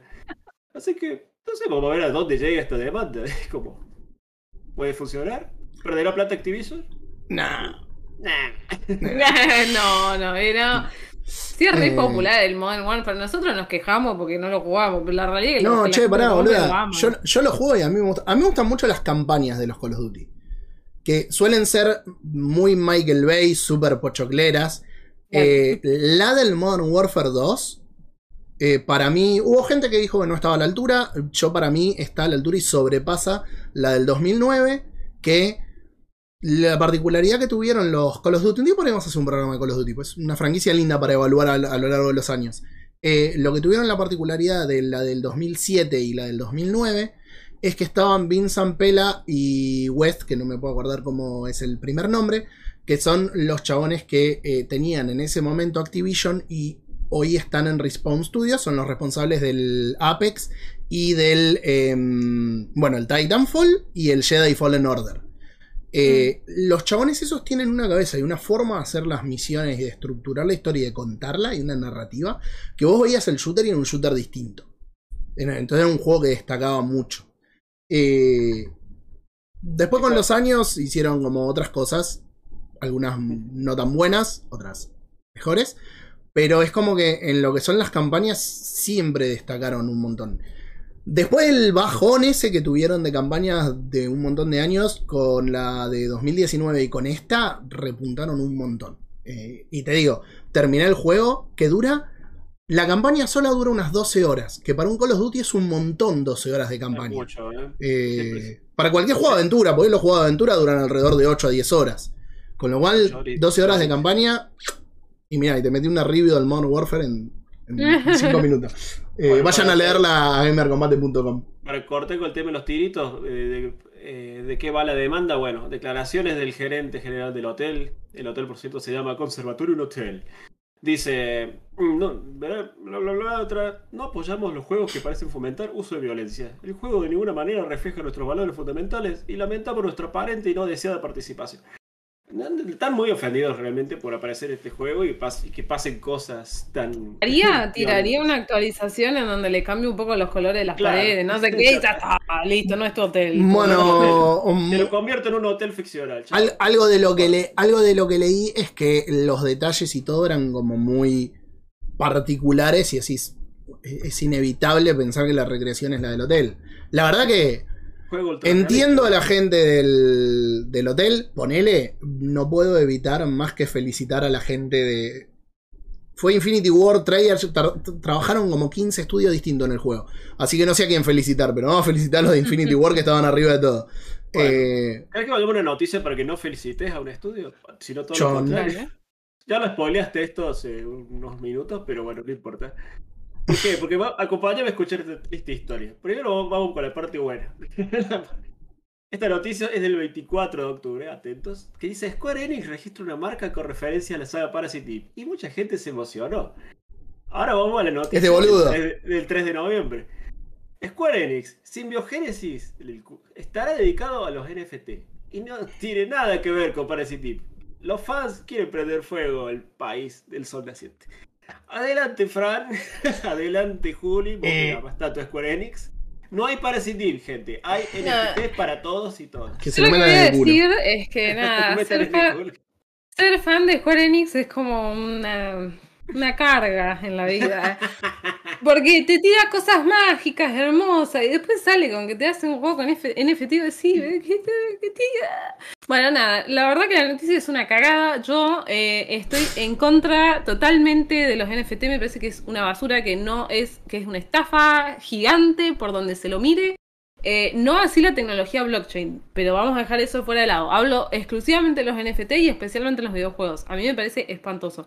Así que nada, obviamente me entristece que Square haga esto, pero al mismo tiempo también es una cuestión que está muy de moda y bueno, acá estamos. No, y a, Eh, a ver, aparte, los chabones ya habían dicho y no aflojaron un carajo con que le iban a meter fuerte, que parte de la venta de los estudios era para dedicarse a la tecnología de blockchain y hacer usar NFT en los juegos porque era el futuro. Es decir, pero no es el futuro que tus jugadores quieren, hijo de una bueno, gran nada, fruta. la cuestión es que es cierto, ya lo habían dicho, lo habían anunciado, pero bueno, uno nunca está tan preparado No. como para que el amor de tu vida te traicione así. Ah, Menos, no, mentira, menos para que te hagan, menos para que te hagan la forrada de que en medio de una catarata de remakes y vueltas de eh, franquicias tan emblemáticas te hagan una patente directamente relacionada a una que la gente viene pidiendo hace mil años. Muchísimas gracias por esa raid, Dentry. Bienvenido. Bueno, igual debo decir una cosa, que cuando salió la primera nota, la del registro del nombre, yo le conté a Guille, le digo, che, che, mira esto. Y ella me dice, no seas boluda, me dice que seguro que no es. Y yo estaba como, no, no, pero es que es fea, eh, ña, ña, ña". Y, y cuando le, un almohadazo del árbol, así. Claro, y cuando le digo, che, ¿viste la noticia? Se me cagó de risa. Y era Espera, como, espera, espera, bueno. espera. A ver, para, para, para. Te voy a defender acá. No tiene ningún derecho a decirte eso, porque él también estaba subido a lo de Hassan Karaman. Entonces, bueno, no sí, tiene, sí. no está Pero habilitado. No Ahí, resistí, nos, ahí subimos todos y, y- y hemos sido avergonzados. Bueno, Robert no. Pero nosotros dos no- nos subimos mal, hemos sido Sí. completamente avergonzados. Ah, vamos ah, a, a ver, olvidarnos de es que Estaban colgados del tren con los caballos. No, sí, todo. sí, Es que, a ver, es que cerraba, cerraba por todos lados. Eh, Era eh, perfecto. en una noticia, eh, en una noticia, mira, te voy a cambiar la foto eh, para que, para que esto vuelva. que- eh, mira, volvamos última butaca. En una noticia de Hideo Kojima, el chabón está podrido, dijo que está podrido de que le vengan y le digan todos los días eh, del Ah, tema de Hassan dijo. Ayer o antes de ayer. Eh, sí, sobre el fin de semana lo, lo leí, creo jueves, viernes. Eh, Sí. El chabón está podrido de que, del, del asunto de Hassan Karaman. Yo siempre le dije, o el chabón es Kojima, o este otro armó todo para que parezca que es Kojima, porque, de, de nuevo, no puede ser que vos traduzcas Karaman y en japonés sea Hideo. O sea, tenés, que, Ah, tenés que haber entrado, haber puesto Hideo, traducir al árabe y, y sacar el nombre. Igual, perdón, pero el- todo ese tema, todo el tema de Hassan, el abandon y todo eso, sigue como en misterio. Nadie nunca nos dice si era una estafa, no era una estafa, qué pasó, a, a esta dónde altura están. para, a, espera, a esta altura para mí es una pero a esta altura para mí es una, una estafa Sí, Yo lo que bueno, me pero quiero es como que nunca nadie salió a decir nada, ¿entendés? Es como que va a quedar como uno Eh, de los grandes mira. misterios de los videojuegos. yo, yo creo que PlayStation llamó a Nintendo y le dijo ¿cómo era el tema de los Yakuza? y, y Claro. se acabó la historia de Hassan Karaman y ya está listo. Pero bueno, nada, acá en el chat Iki dice, eh, el que esté libre de hype con lo de Hassan, que arroje la primera piedra, y es cierto, todos caímos, Te así que tirar un bueno. yunque yo entonces, viejo. Pero bueno, nada. no pero sí, vos no contás Robert porque sos un anti boludo o sea no no contás no te ibas a subir No, no, jamás me iba a subir. Nunca, eh, eh, bueno, no importa. con Genshin nada más pero bueno Bueno, sí, no, no, pero bueno, una lástima lo de Parasite Eve, que también convengamos que es algo muy de nicho, es muy difícil que vuelva Parasite eh, pero bueno, es Mm. entendible. Es como si Capcom para hacer su negocio de- de NFT le hubiera puesto Dino Crisis. claro no Third Energy te registro una patente que sea Third Energy Claro. Y decís, la puta madre, ¿viene un remake de Dino Crisis o viene un Dino Crisis 3 o un Dino Crisis 4? No, No. NFT. Que no tienen que ver nada, con Dino ojalá- Crisis. Ojalá le vaya mal a ese negocio de Square y bueno. Nada, ese es Em, mi deseo. Pero que le siga yendo bien en las otras cosas. Totalmente. Acá Bueno, pregunta Tentry si Hideo dijo algo de la filtración de Overdose. No leí que, haya, que se haya pronunciado. no, no, claro, Eh, claro. Yo tengo que decir algo y con esto voy a hacer una aclaración. Cuando vi el primer gameplay de Death Stranding, me gustaba, no me convencía. Me gustaba lo que se veía en detalle, no me convencía. Lo que vi de Overdose fue como que. mm, no, me, no me terminó de, de caber. Eh, subí esa nota ahora, Fran, estamos partiendo clips. No, porque esta hora no tiene sentido, Iki. Se sube el lunes a las muy- 10. A ver, no, es, es lo mismo que la gente que criticó el GTA por los malos gráficos. Es muy early para hablar del Sí. juego. Sí, sí, sí. Es demasiado- No, No, Desarrollo. No, no, no, pero no Puede por, ser que no sea nada lo que se vio, o sea...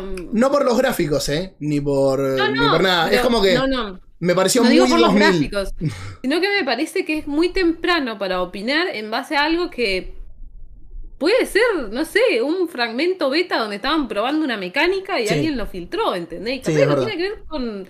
O sea, por eso me parece que no, no es lo suficientemente... eh, eh, valioso como claro como para jugar el juego Sí. todavía No, no, para nada. un poco más Para nada, para nada. Por eso dice la. La, Sí, la por eso hice la aclaración de que cuando se mostró lo de Stranding tampoco se veía, pero que el foco estaba en los detalles, la cantidad de cosas que podía llevar, cómo le podía llevar. Estaba en otro lado, era otra muestra, Claro, era otra era cosa. otra cosa Eh, Bueno, gente, Nada, yo eh, creo que lo que hay que discutir- noticias. Perdón, yo creo que lo que tendríamos que estar discutiendo, y no lo discutimos, es por qué una persona de- con el torso desnudo filtró el video. Es, es- creo que es lo más inentendible. No sé, porque para mí si trabajás con Kojima, estás desnudo gran parte del tiempo. Ah, no. O sea, ¿me, me puedes explicar por qué? Y con esto empezamos a hablar de jueguitos de terror. ¿Me puedes explicar por qué para vos todo el mundo trabaja desnudo? Porque es como la tercera vez que lo decís hoy. ¿Qué? No, no, no. Digo, digo que, que Kojima, no sé, medio como que te pone gente en bolas en los juegos de él. No sé, tiene una afición, no sé qué onda. Es verdad. Es Eh, verdad, listo, entonces- ya estoy convencido. Listo. Me gusta la piel al chino. ¿Qué diga? Es verdad. Me, ac- me acuerdo, que polémico y cancelable al día de hoy, en Metal Gear Solid 3, si vos eh, vas al Survival Viewer y que vos podés girar los modelos de los personajes y haces girar a Snake muy rápido, el chabón termina vomitando, lo cual es una mecánica que está hermosa. No sirve para nada, es un detalle, pero lo puedes hacer vomitar.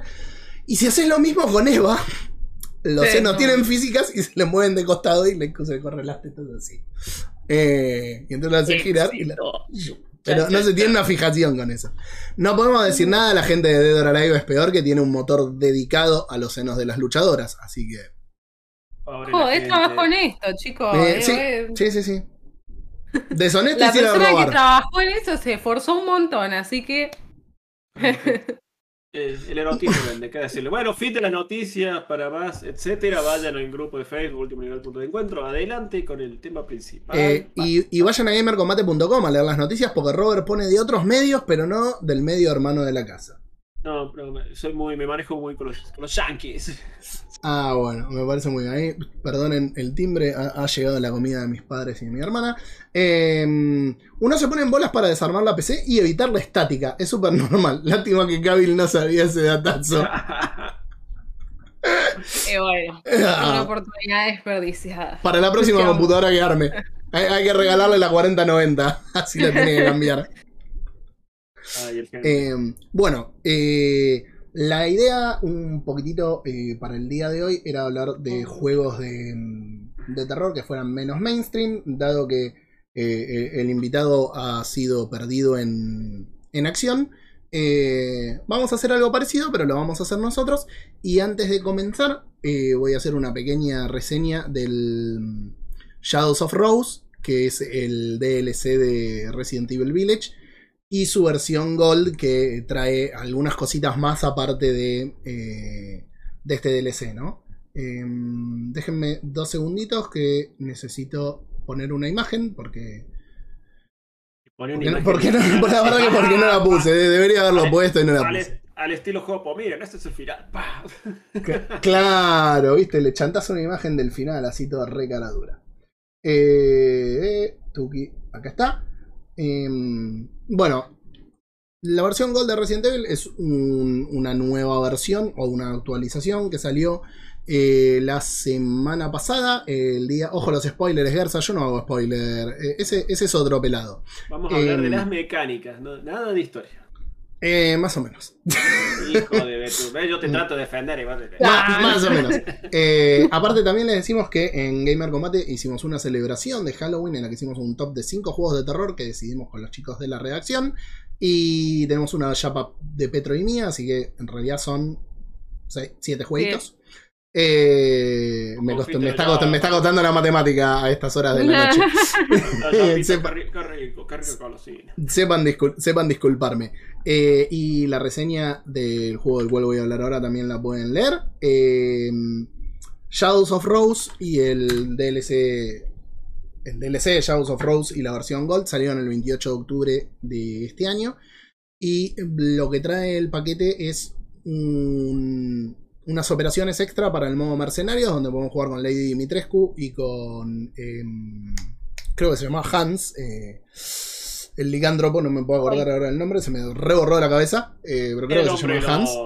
Ahí está. Eh, y tiene también, como estamos viendo acá, un modo tercera persona, tanto para la campaña base, con la cual pueden jugar Resident Evil Village en una perspectiva completamente nueva, como la campaña Shadows of Rose, que es una expansión pensada en tercera persona, eh, en el cual controlamos a Rose, que es la hija de Ethan. Vamos a llegar acá eh, con pequeños spoilers de Resident Evil Village, porque es completamente necesario para el, para el juego. Y es que ocurre 16 años después de Resident Evil Village con una Rose, eh, o 15 años después porque tiene 16. Eh, Snooze No Madame, no señor. Bueno, pasó, Eh, pasó un tiempo. Es pasó menor, chico. No, creo que hablaban de Dimitrescu, estaban hablando de Ah, Dimitrescu. bueno, porque le sí. tiró Lady Dimi. Lady Claro, Dimitrescu. Cuando es una waifu nipona, le dice Eh, está todo bien, claro. no, no, Robert, está hecho, mal. no, Los no, japoneses tienen que bueno. aprender que está mal. Y, y no me importa que sea cultural. Claro. Eh, Pero bueno, proseguí con las reviews. Sí, me- mejor sigamos con la reseña. Eh, me fui un rato, entonces no, quédate tranquilo, no, no, no voy a hacer eh, muchos spoilers. Eh, el juego está. el- lo que es la expansión dura aproximadamente 3 horas. Eh, tiene una primera hora en la que, sinceramente, mientras lo estaba reseñando, me pareció una porquería. Ocurre en el castillo Dimitrescu, en el cual vos tenés que juntar tres máscaras y abrirte a los tiros contra unos nuevos tipos de enemigos, de los cuales hay dos. Pero, una vez que pasás esa parte. A ver, estoy siendo demasiado malo con porquería, pero es como que estás visitando un lugar que ya visitaste con ligeras modificaciones. eh, es como que te va ¿Se nota cambiando todo. El paso de 16 años se nota como que está más decaído el lugar o algo. No, porque no es que vos volvés al castillo Dimitrescu, sino que estás como en una especie de reino eh, mental. Ustedes recordarán por Resident Evil 7 y Resident Evil 8 que la mutomicela, ese hongo gigante eh, que, que hizo los monstruos de mold o de hongo de Resident Evil 7 eh, y que le dio determinadas habilidades a determinadas personas, como la posibilidad de que te corten una mano y te la puedas pegar con agüita. Eh, eso se explica en Resident Evil 8. No es que se lo Gran sacaron del culo. No es que se lo sacaron No. del culo. Eh, tiene, te está explicado. Y tiene sentido. Eh, la cuestión es que Rose, por motivos que son spoiler del final de Resident Evil Village, tiene eh, habilidades o poderes a causa de la mutomicela. Y viene eh, Kay Hill, uno de los eh, tipos del escuadrón Wolf de Chris, y le dice: Che, encontré una forma con un cristal de eliminar tus poderes, de, de anular eh, la mutomicela que, que está dentro tuyo, digamos. Ok, ¿qué tengo que hacer? La lleva al laboratorio y le dice: Tenés que resonar con esta muestra de mutomicela que habían traído de, de los eventos de Village 15 años antes. Y es como que la mete adentro de un reino eh, de, de esa mente colmena, porque Mm. es como que quedan retenidos todos los recuerdos de todas las personas o entidades que estuvieron en contacto con el hongo. Algo que se explica también en una escena muy muy rara en Resident Evil 7, cuando vos interactúas con la familia Baker. Que quienes lo hayan jugado van a entender a, qué me refiero. Eh, ¿Qué pasa acá? Como este es una especie de constructo mental, no es necesariamente igual a lo que nosotros ya vimos. Y hay cosas que van pasando que están ahí, pero que son ligeramente diferentes, que están puestas por alguna razón y por determinada eh, entidad y persona. Todo esto es para evitar hacer spoiler, ¿no? Muy bien, muy bien. Esta primera parte ocurre ahí. El juego se estructura de una forma como la película El Origen, donde se meten en un Ah. sueño y van en Sí, distintos sí, sí. estratos del sueño cada vez más profundo y de lo cual es más difícil salir. Bueno, el- el- este aspecto de la mutomicela funciona de la misma forma, en la cual vos estás en unas capas superiores, pero cuanto más te adentras en, el alma, digamos, de, este hongo, de este corazón, col- de colmena, más difícil es salir tenés una entidad eh, que te ayuda y que te revela cosas a través de palabras que te escriben las paredes y de objetos que te da, que no se sabe bien quién es. Em, tiene cosas que son previsibles el, el DLC, pero funciona bastante bien. Y una vez que vos pasás el castillo de Dimitrescu, que pasás esa parte que yo el otro día se lo decía Chacho, para mí tiene lo peor de Resident Evil 4. Eh, esos puzzles donde, oh, tengo que abrir una puerta y la llave está en la otra habitación. Eh, oh, tengo que agarrar una máscara. Y vos sabés que es ir a hacer la máscara, eh, pelearte con enemigos, llevarte la máscara, ponerla en un coso, ir a otro lugar y hacer lo mismo. Claro. Hay una parte de la tercera, es como un poco más original en cuanto, en cuanto a los puzzles. Pero todo cambia en las últimas dos horas de juego, donde vos vas a otro lugar, en un estrato más profundo de esta conciencia. Si donde vos visitas otro lugar que ya habías visitado del juego, no es un lugar inédito, pero cambia completamente cómo te presentan el lugar, cambia completamente los puzzles que vos tenés que resolver. No es ir a poner máscaras eh, o, o conseguir una máscara, sino que tenés que ir buscando unas cositas, interactuar y resolviéndolo. Tenés una boss fight ahí adentro y después vas al último lugar, que es mucho más corto, que es parte eh, de la villa, donde tenés el, el boss final final y la revelación de todo el coso eh, y de toda la historia. Toda esa última- duda, las tres horas que vos decís, ¿es porque te, te costó o fuiste derecho a tres horas? No, quiero No, es prácticamente, no, es prácticamente lineal. Es prácticamente lineal. La, la parte más difícil es eh, la primera, pero porque te tosquean los enemigos. Capaz que te aparecen dos o tres enemigos en el mismo lugar. Ok. Y el juego te limita muchísimo de balas. Viste que Resident Evil 8. Eh, vos, vos lo Claro, jugaste. eh, Robert. Sí. No, bueno, vos, vos sé que lo jugaste, Juli. ¿Vos lo Yo lo jugaste? consumí como una película, sé que empiezas pobre y después sos Rambo. Bueno, es que en realidad no empezás pobre tampoco, porque es una sensación de pobre. Porque a vos te dan siempre la cantidad de balas justa que necesitas. Hay un momento o dos momentos donde estás realmente pobre y que tenés que correr porque si no, no la contás. Acá estás realmente pobre de balas. Eh, los enemigos Claro. chupan como esponjas, pero Rose amplifica, no es que desarrolla, amplifica habilidades que tiene que te ayudan a contrarrestar esta falta de balas que tenés. El tema es que eso también es limitado. Sea, es un tipo Claro. de hierba nueva que te da eh, primero tres, después llega creo que hasta cinco eh, como esporas de hongo. Y cada una de esas esporas se gastan en ralentizarlos o en hacer determinadas cosas. La cuestión es que la segunda parte realmente la pasas mal. Yo, eh, mi hermana me dijo, ojalá te hubiera estado filmando. Pegué un grito que no les puedo explicar. Fue grito de, de- de terror absoluto. Eh, grité como nena chiquita y, y fue un grito de terror absoluto. La pasé muy como el ojete. eh, y ahí el juego fue como dije, ok, esto cambió. Esto está buenísimo. Y compensó todo lo que no había estado tan bien de la primera parte. El problema es que en un juego que dura tres horas, que Sí, una sí. hora no esté buena o que vaya lenta, Claro. es medio una cagada. Ahora, pregunta, a nivel eh, narrativo, lore, ¿está bueno lo que pasa o medio me? Eh, a nivel lore, está bueno. O sea, acá, acá viene un, un pequeño, pequeño spoiler. El juego se sitúa. Trata que no, trata que no. No, no, no, es es súper pequeño. Eh, el juego se sitúa previo a la postcrédito. No, no te voy a decir por qué ni nada, pero se sitúa Ah, previo a la postcrédito. Entonces es como que te explica por qué estás en la postcrédito. Porque viste que no tiene. La postcrédito no tiene ningún sentido. No. Por- Porque claro. tenés que llenar No un bache brutal. Bueno, Claro. acá, te- acá llegas a una explicación de por qué. Viene para, viene para sumar. Entonces, suma. Sí, suma, sí, sí, suma. Sí, ya está. Sí, Suma. Pero que no les extrañe que si se lo compran y lo empiezan a jugar, digan, esto no me gusta. Capaz que les gusta, ¿eh? Porque si les gusta más al Resident Evil orientado a la acción, está medio lineal, Claro. volver al... A, a mí esa parte es como que no me, no me aportó nada.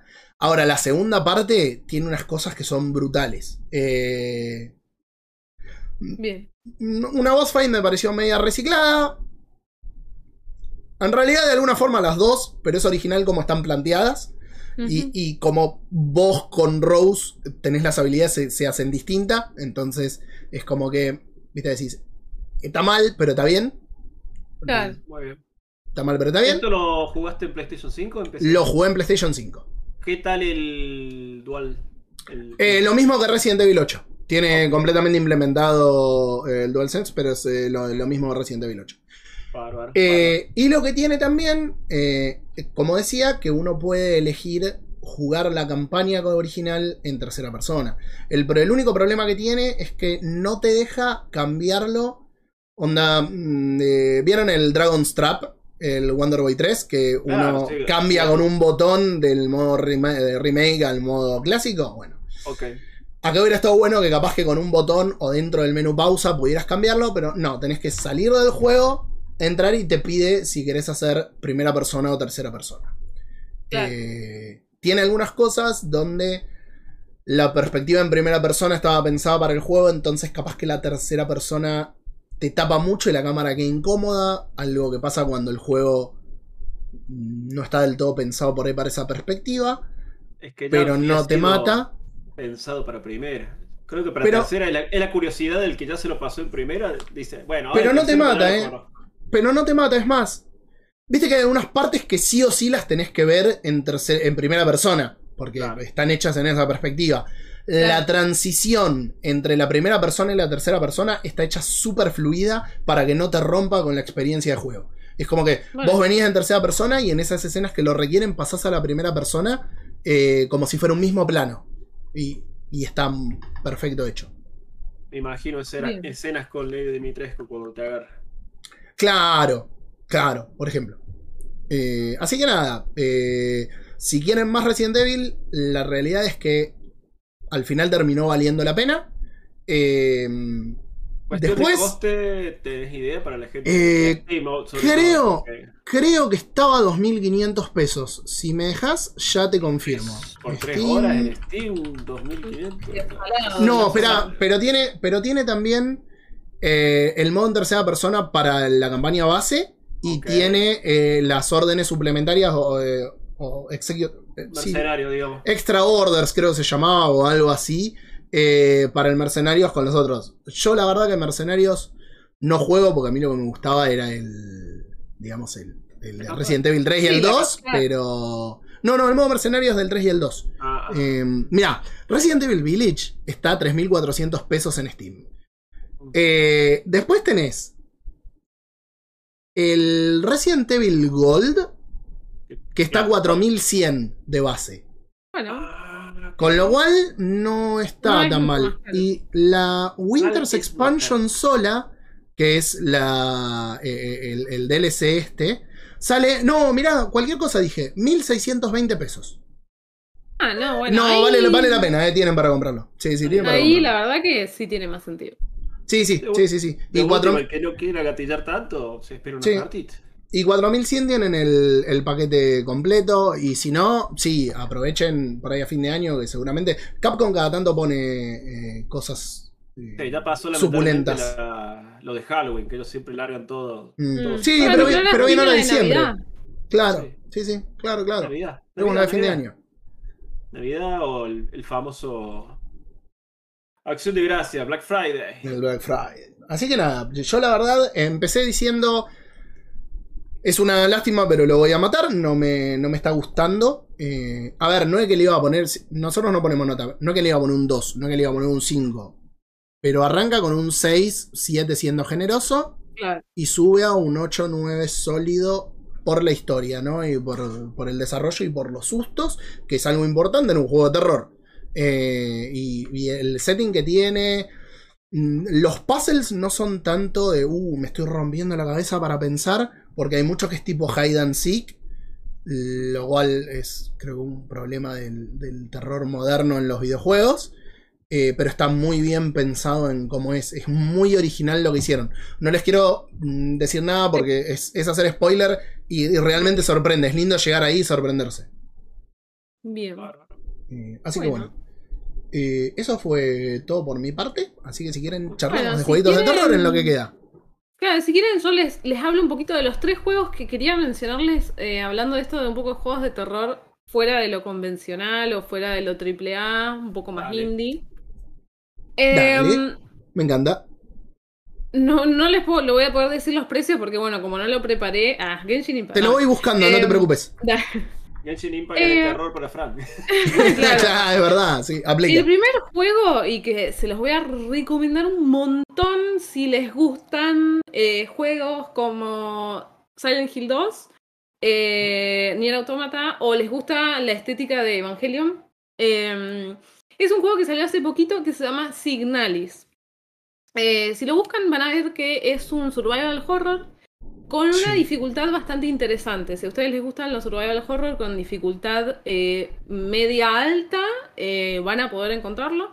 Este es un juego eh, indie desarrollado por un grupo de alemanes, que el, el estudio se llama Rose Engine, y está publicado por Humble Games, o sea, por Humble Bundle. Y mm, nada, es increíble el juego. O sea, van a ver que tiene como una estética medio pixel art. Pero a su vez 3D, digamos. Eh, es muy linda la estética, el juego es muy lindo visualmente.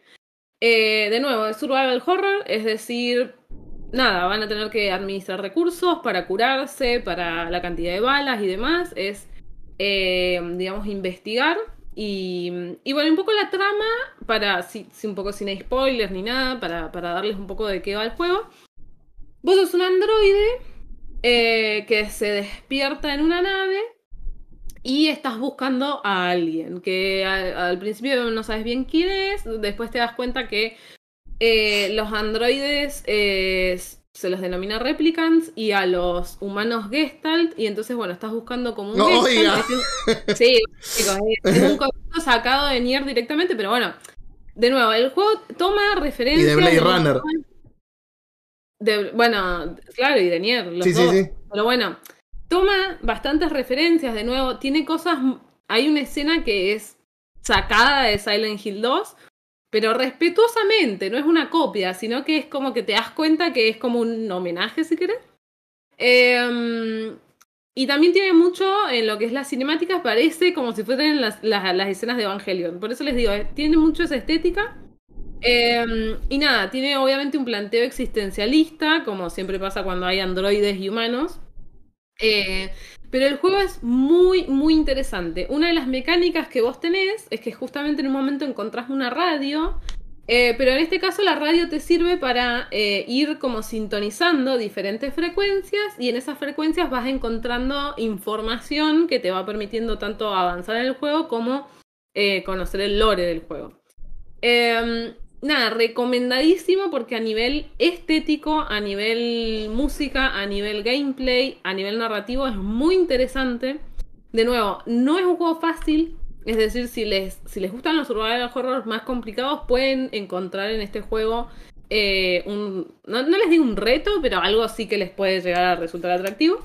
Eh, y, y bueno, el juego tiene varios finales, eh, así que nada. Si quieren pueden, digamos, antes de empezarlo, ver un poco cómo el Sí. tema de los finales. Si no, lo pueden hacer una vez, una pasada y después ir sacando los otros finales. Ah, buenísimo. El No, tema, el del, el juego- tema del miedo, ¿te dio algo sobresalto? No, a ver, el juego no da miedo, no da miedo, en lo absoluto. Está más pensado como para que te enganches con la historia. Más Eh, intrigante, digamos. Claro, como que te da dudas lo que está pasando, pero el juego miedo, miedo no da miedo. Igualmente los, los bichos, los enemigos están muy bien diseñados, o sea, son re interesantes. La verdad que... Nada, a nivel visual para mí es muy bueno el juego, es tipo un 9 dentro de... A ver, considerando que es un indie, ¿sí? No, no me lo van a Sí, poner sí, a la sí. de, del Pueblo 8 porque no. Eh, um, así que, bueno, nada, se los recomiendo muchísimo ese juego porque además es corto, eh, lo pueden pasar entre 7 y 10 horas si son muy habilidosos, se pueden demorar un poquito Che, no, más no es, no lo son. igual no es corto, ¿eh? Para un juego de aventura y encima indie, 8 o 10 horas está Bueno, bien. Bueno, a lo que voy es que no van a estar 50 horas, Sí, pero es, o sea, es interesante y de nuevo, va a depender también de cómo jueguen ustedes. O sea, si son muy... um, están acostumbrados a jugar survival horrors y hacen esto de esquivar los enemigos y como correr, no, no gastar tanta bala, van a tener una experiencia. Ahora, si son más, a lo mejor de, de jugar otro tipo de juegos y se encuentran con esta experiencia y se ponen a matar a todos los enemigos, a buscar balas, a no sé qué, bueno, se van a demorar un poquito más. Eh, pero nada, es súper interesante el juego. La verdad que se los recomiendo Lo- un montón. Lo venía siguiendo y lo tengo instalado desde que salió, creo la semana pasada, eh, lo bajé de Game Pass. Y no lo pude jugar todavía por las reviews, pero ni bien lo termine, ni bien termine con las reviews, que de hecho ya me queda, Dale una creo que ninguna, eh, lo, iba a empezar. Está en Game Pass, si no me equivoco. Y bueno, y Sí, el sí, yo lo bajé ahí. en, en- en PC no lo sé. El precio en PC es 1060 pesos y compartí el link de la store en el chat. Gracias. Bueno, segundo juego eh, de terror, así también, si quieren, poco convencional, es otro indie.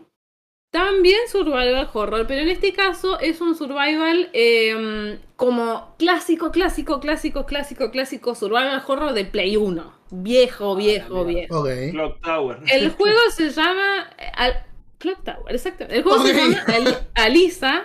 eh, y bueno, si lo buscas, Alisa. con Así Z, como- con... con S, Alisa. Ok. así chusme. Si lo buscan, bueno, también este es un juego indie que está en desarrollo hace un montón de tiempo, creo que lo está desarrollando una sola persona. Eh, y nada, eh, emula exactamente lo que es la experiencia de un survival horror de Play 1. Es decir, Ah. tiene la mecánica tanque. O sea, Ah. no. Ay, las muñequitas acá. Ah, no, con muñeca de porcelana, no, no, no, no, no, Bueno. basta, no quiero. Este da un poquito más de miedo, pero justamente porque como trata de ser como los juegos de Play 1, los gráficos son re creepy. O sea, tienen a los muñecos ahí todo como un polígono, con los ojos acá a los costados, y entonces, bueno, te, te genera un poco esa sensación de, de, de- de antes, digamos, de que los malos gráficos te terminaban dando miedo porque eran malos gráficos, no porque... No por otra cosa. Eh, pero bueno, este juego también es eh, bien clásico con puzzles al estilo Resident Evil 1. eh, de buscar la llave y tenés una Es- estatua para ponerle piedras y tenés que ir a buscar las piedras a la otra punta de la casa. Eh, medio- como, como, como debían ser los, los juegos. Bueno, de- o sea, bueno, sí, tiene una dificultad un poco más, eh, digamos, es más difícil que otros juegos. Pero bueno, recuerden que está tratando de emular una experiencia de un video, de un survival horror de Play 1. Entonces va a ser un juego duro, tosco. No va a ser tiritos, va a ser durísimo. Eh, entonces, bueno, obviamente es para quienes les interesa tener esa experiencia. Eh, per- Eh, perdón, Juli, tiene demo y está a 200 pesos. Ya, chicos, un negocio. Pero bueno, les tiene que gustar ese tipo de experiencia. Entiendo que no es para todo el mundo porque, de nuevo, va a ser duro como un juego viejo. Eh, pero bueno, ese juego da un poquito más de miedo, no como el Signalis. El Signalis es más interesante por, por la historia. El, el Alisa es más de terror. Dijiste que Eh, tenía el control de tanque, ¿puede ser? Tiene control de tanque. Ah, bien. Así que. Más terror todavía, sí. Mira, acá dice Soulsborne Difficulty en, en What's Awaiting for You. Ok. Eh, bueno, acá preguntan en el chat a qué se refieren con dificultad, con los enemigos, los escenarios, todo. Es decir, al ser, al como ser un juego que trata de imitar lo que era Play 1, vas a tener pocos recursos, que lo vas a tener que administrar bien. Te va a pasar que a lo mejor te vas a mandar a una zona nueva, te vas a dar cuenta que no te alcanzaron los recursos, que lo hiciste mal y vas a tener que cargar para volver a hacerlo.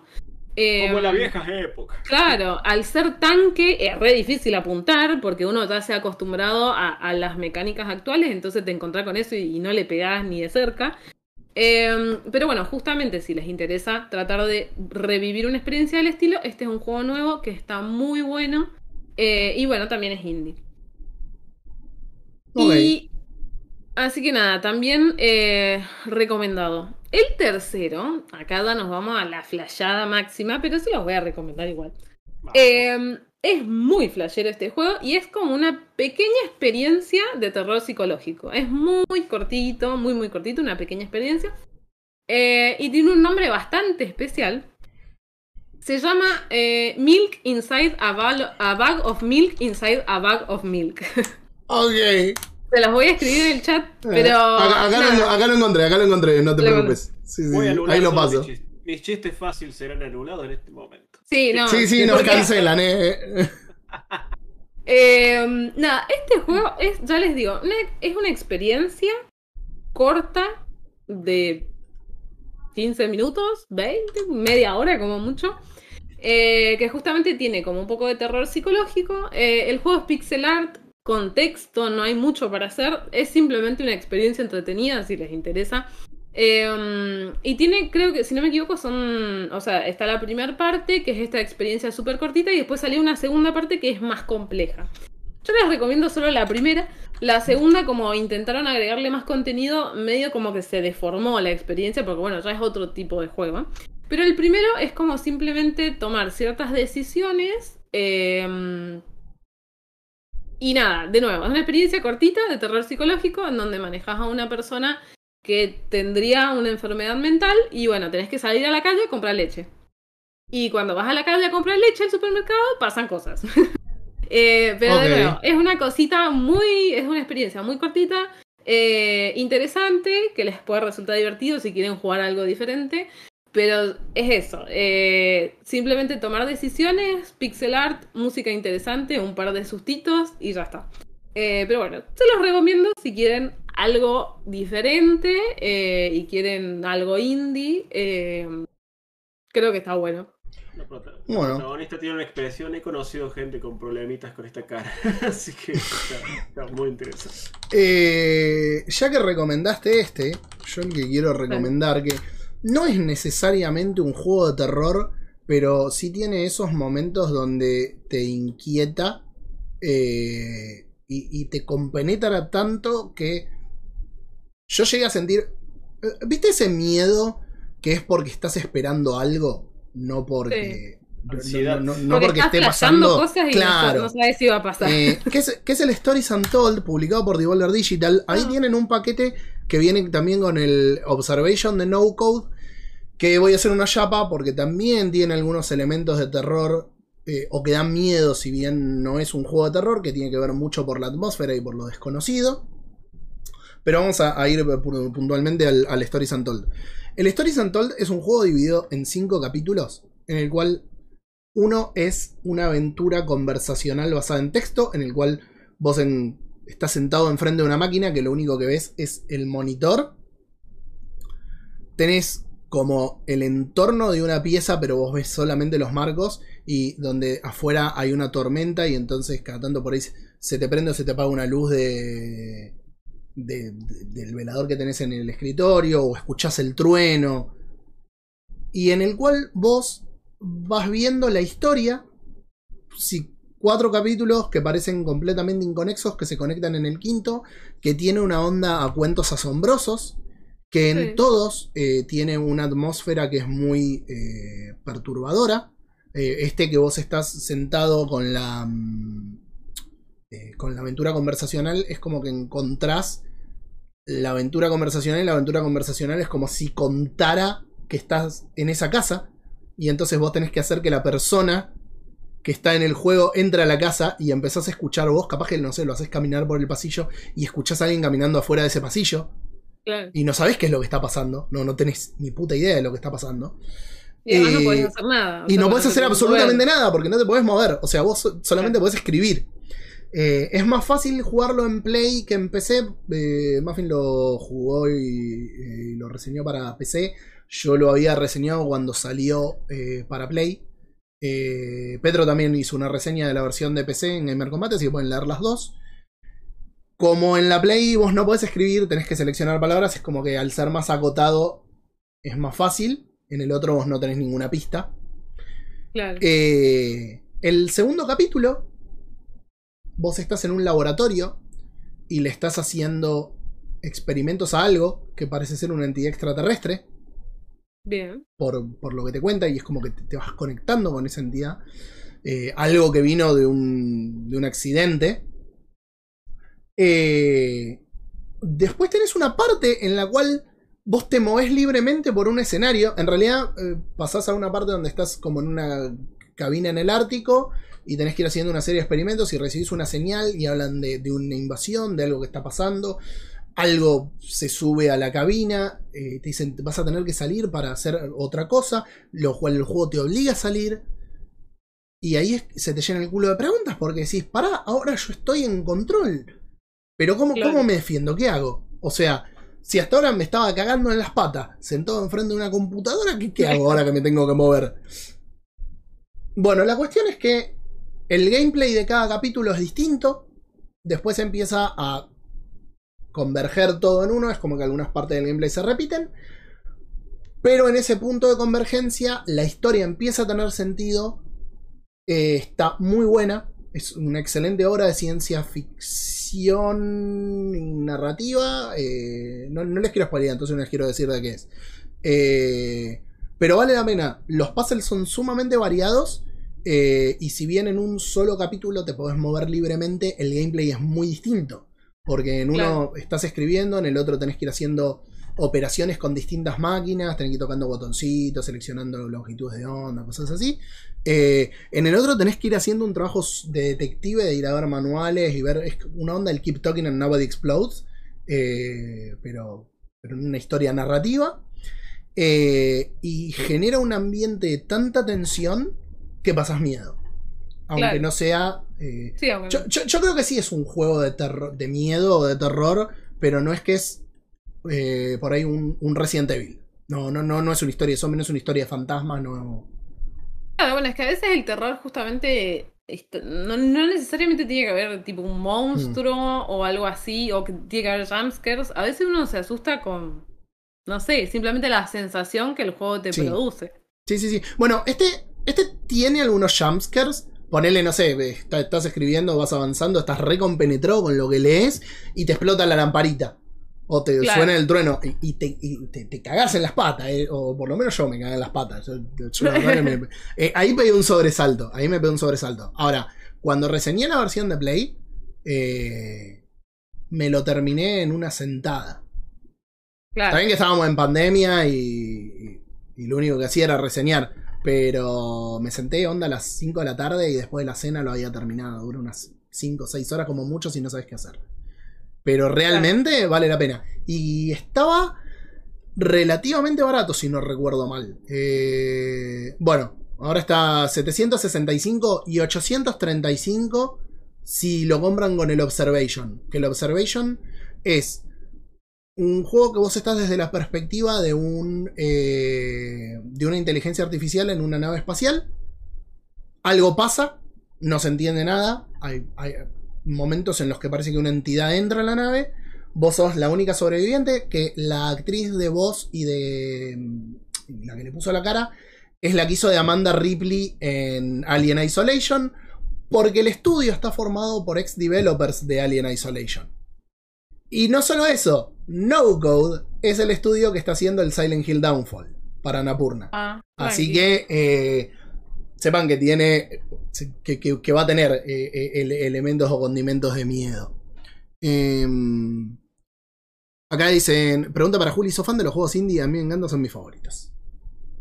Em, a mí me- en realidad me gusta de todo. O sea, me encantan. Hay fa- sagas AAA que me gustan, como bueno, Final Fantasy, obviamente. Eh, pero también me gustan los indies, sí, por supuesto. Em, así que nada, trato de jugar de todo. Obviamente, como ya saben, tengo más gusto por lo que son los juegos más orientales, pero, mm, pero trato de jugar de todo eh, dentro de mis posibilidades. Así Pe- que. mm, Perdón, Juli, eh, que te interrumpo. Me corrijo. No Code también desarrolló el Stories Untold, por eso está en el paquete. Pensé que era porque era de Ah. Devolver. Los dos juegos son desarrollados por No Code. por esto es que les decía que le tengo mucha fe a Silent Hill Downfall, sin saber que. Downfall, perdón. eh, sin saber qué vaya a ser. Porque estos chabones se clavaron dos juegazos. Sí, sí. Clavaron Bueno. dos juegazos. Si Robert no tiene una recomendación, si quieren puedo pasar a otro juego que se me Yo me tengo una, pero ya más recomendación no es de juego, es más de, de terror televisivo, así que lo dejo para el final. Así que sigan con los jueguitos. Dale. Bueno, Es lo que quieren que salte gratuitamente ahora a romper Mira, el flujo de juego. quedan, quedan 15 minutos, así que hagamos así. Juli, eh, trae ese, total yo dije dos. eh, trae ese que estás pensando y Robert cerrá con el, con el tuyo. Dale, dale, bueno, el, dale. el- el juego que se me vino a la mente, que ahora no sé si lo mencioné acá, supongo que sí, que ya lo mencioné, pero no importa, ahora les, les cuento un poquito más. Eh, es el Immortality. Si no me equivoco, es Immortality, sí. Eh, que es este juego eh, en el cual eh, son grabaciones con actores reales y básicamente eh, es la historia de una actriz que graba tres películas, una en los 70, otra en los 80 y otra en los 90 y ninguna de esas películas sale. Y después desaparece. Pe- perdón. Entonces, sí. ¿E- ¿Este no lo reseñaste hace un par de programas, puede ser?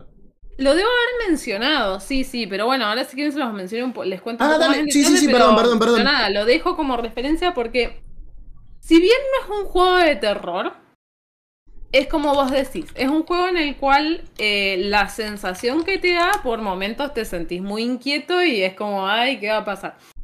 Pero bueno, sí, lo había mencionado antes. Em, la, onda es que, bueno, es esta actriz, eh, sus películas nunca salieron, ella desapareció, entonces vos lo que tenés que hacer, la mecánica del juego, es revisar un montón de grabaciones em, de estas tres películas que ella hizo para descubrir qué pasó, por qué sus películas no salieron y por qué ella eventualmente desaparece.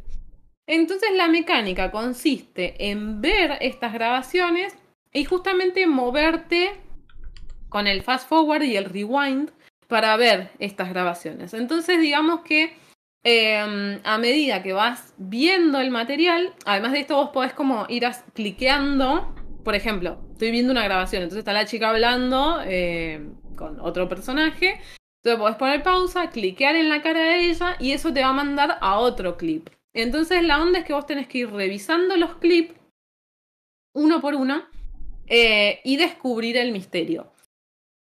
No voy a hablar mucho más porque la realidad es que una vez que vos te das cuenta de lo que está pasando, es un shock re grande. Vos decís como, ¿qué? O sea, ¿qué, acabo de ver?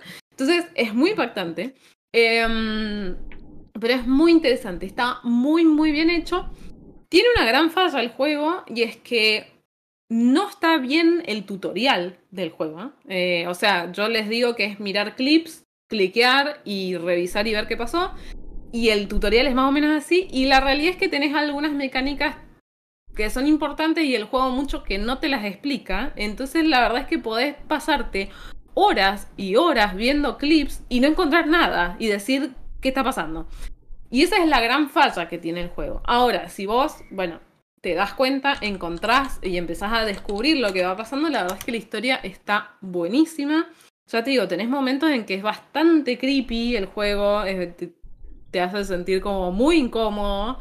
eh, y además es muy interesante el mensaje del juego. Entonces, lo recomiendo mucho. Traten de, si les interesa, no leer nada, ni buscar nada, porque es muy fácil spoilearse.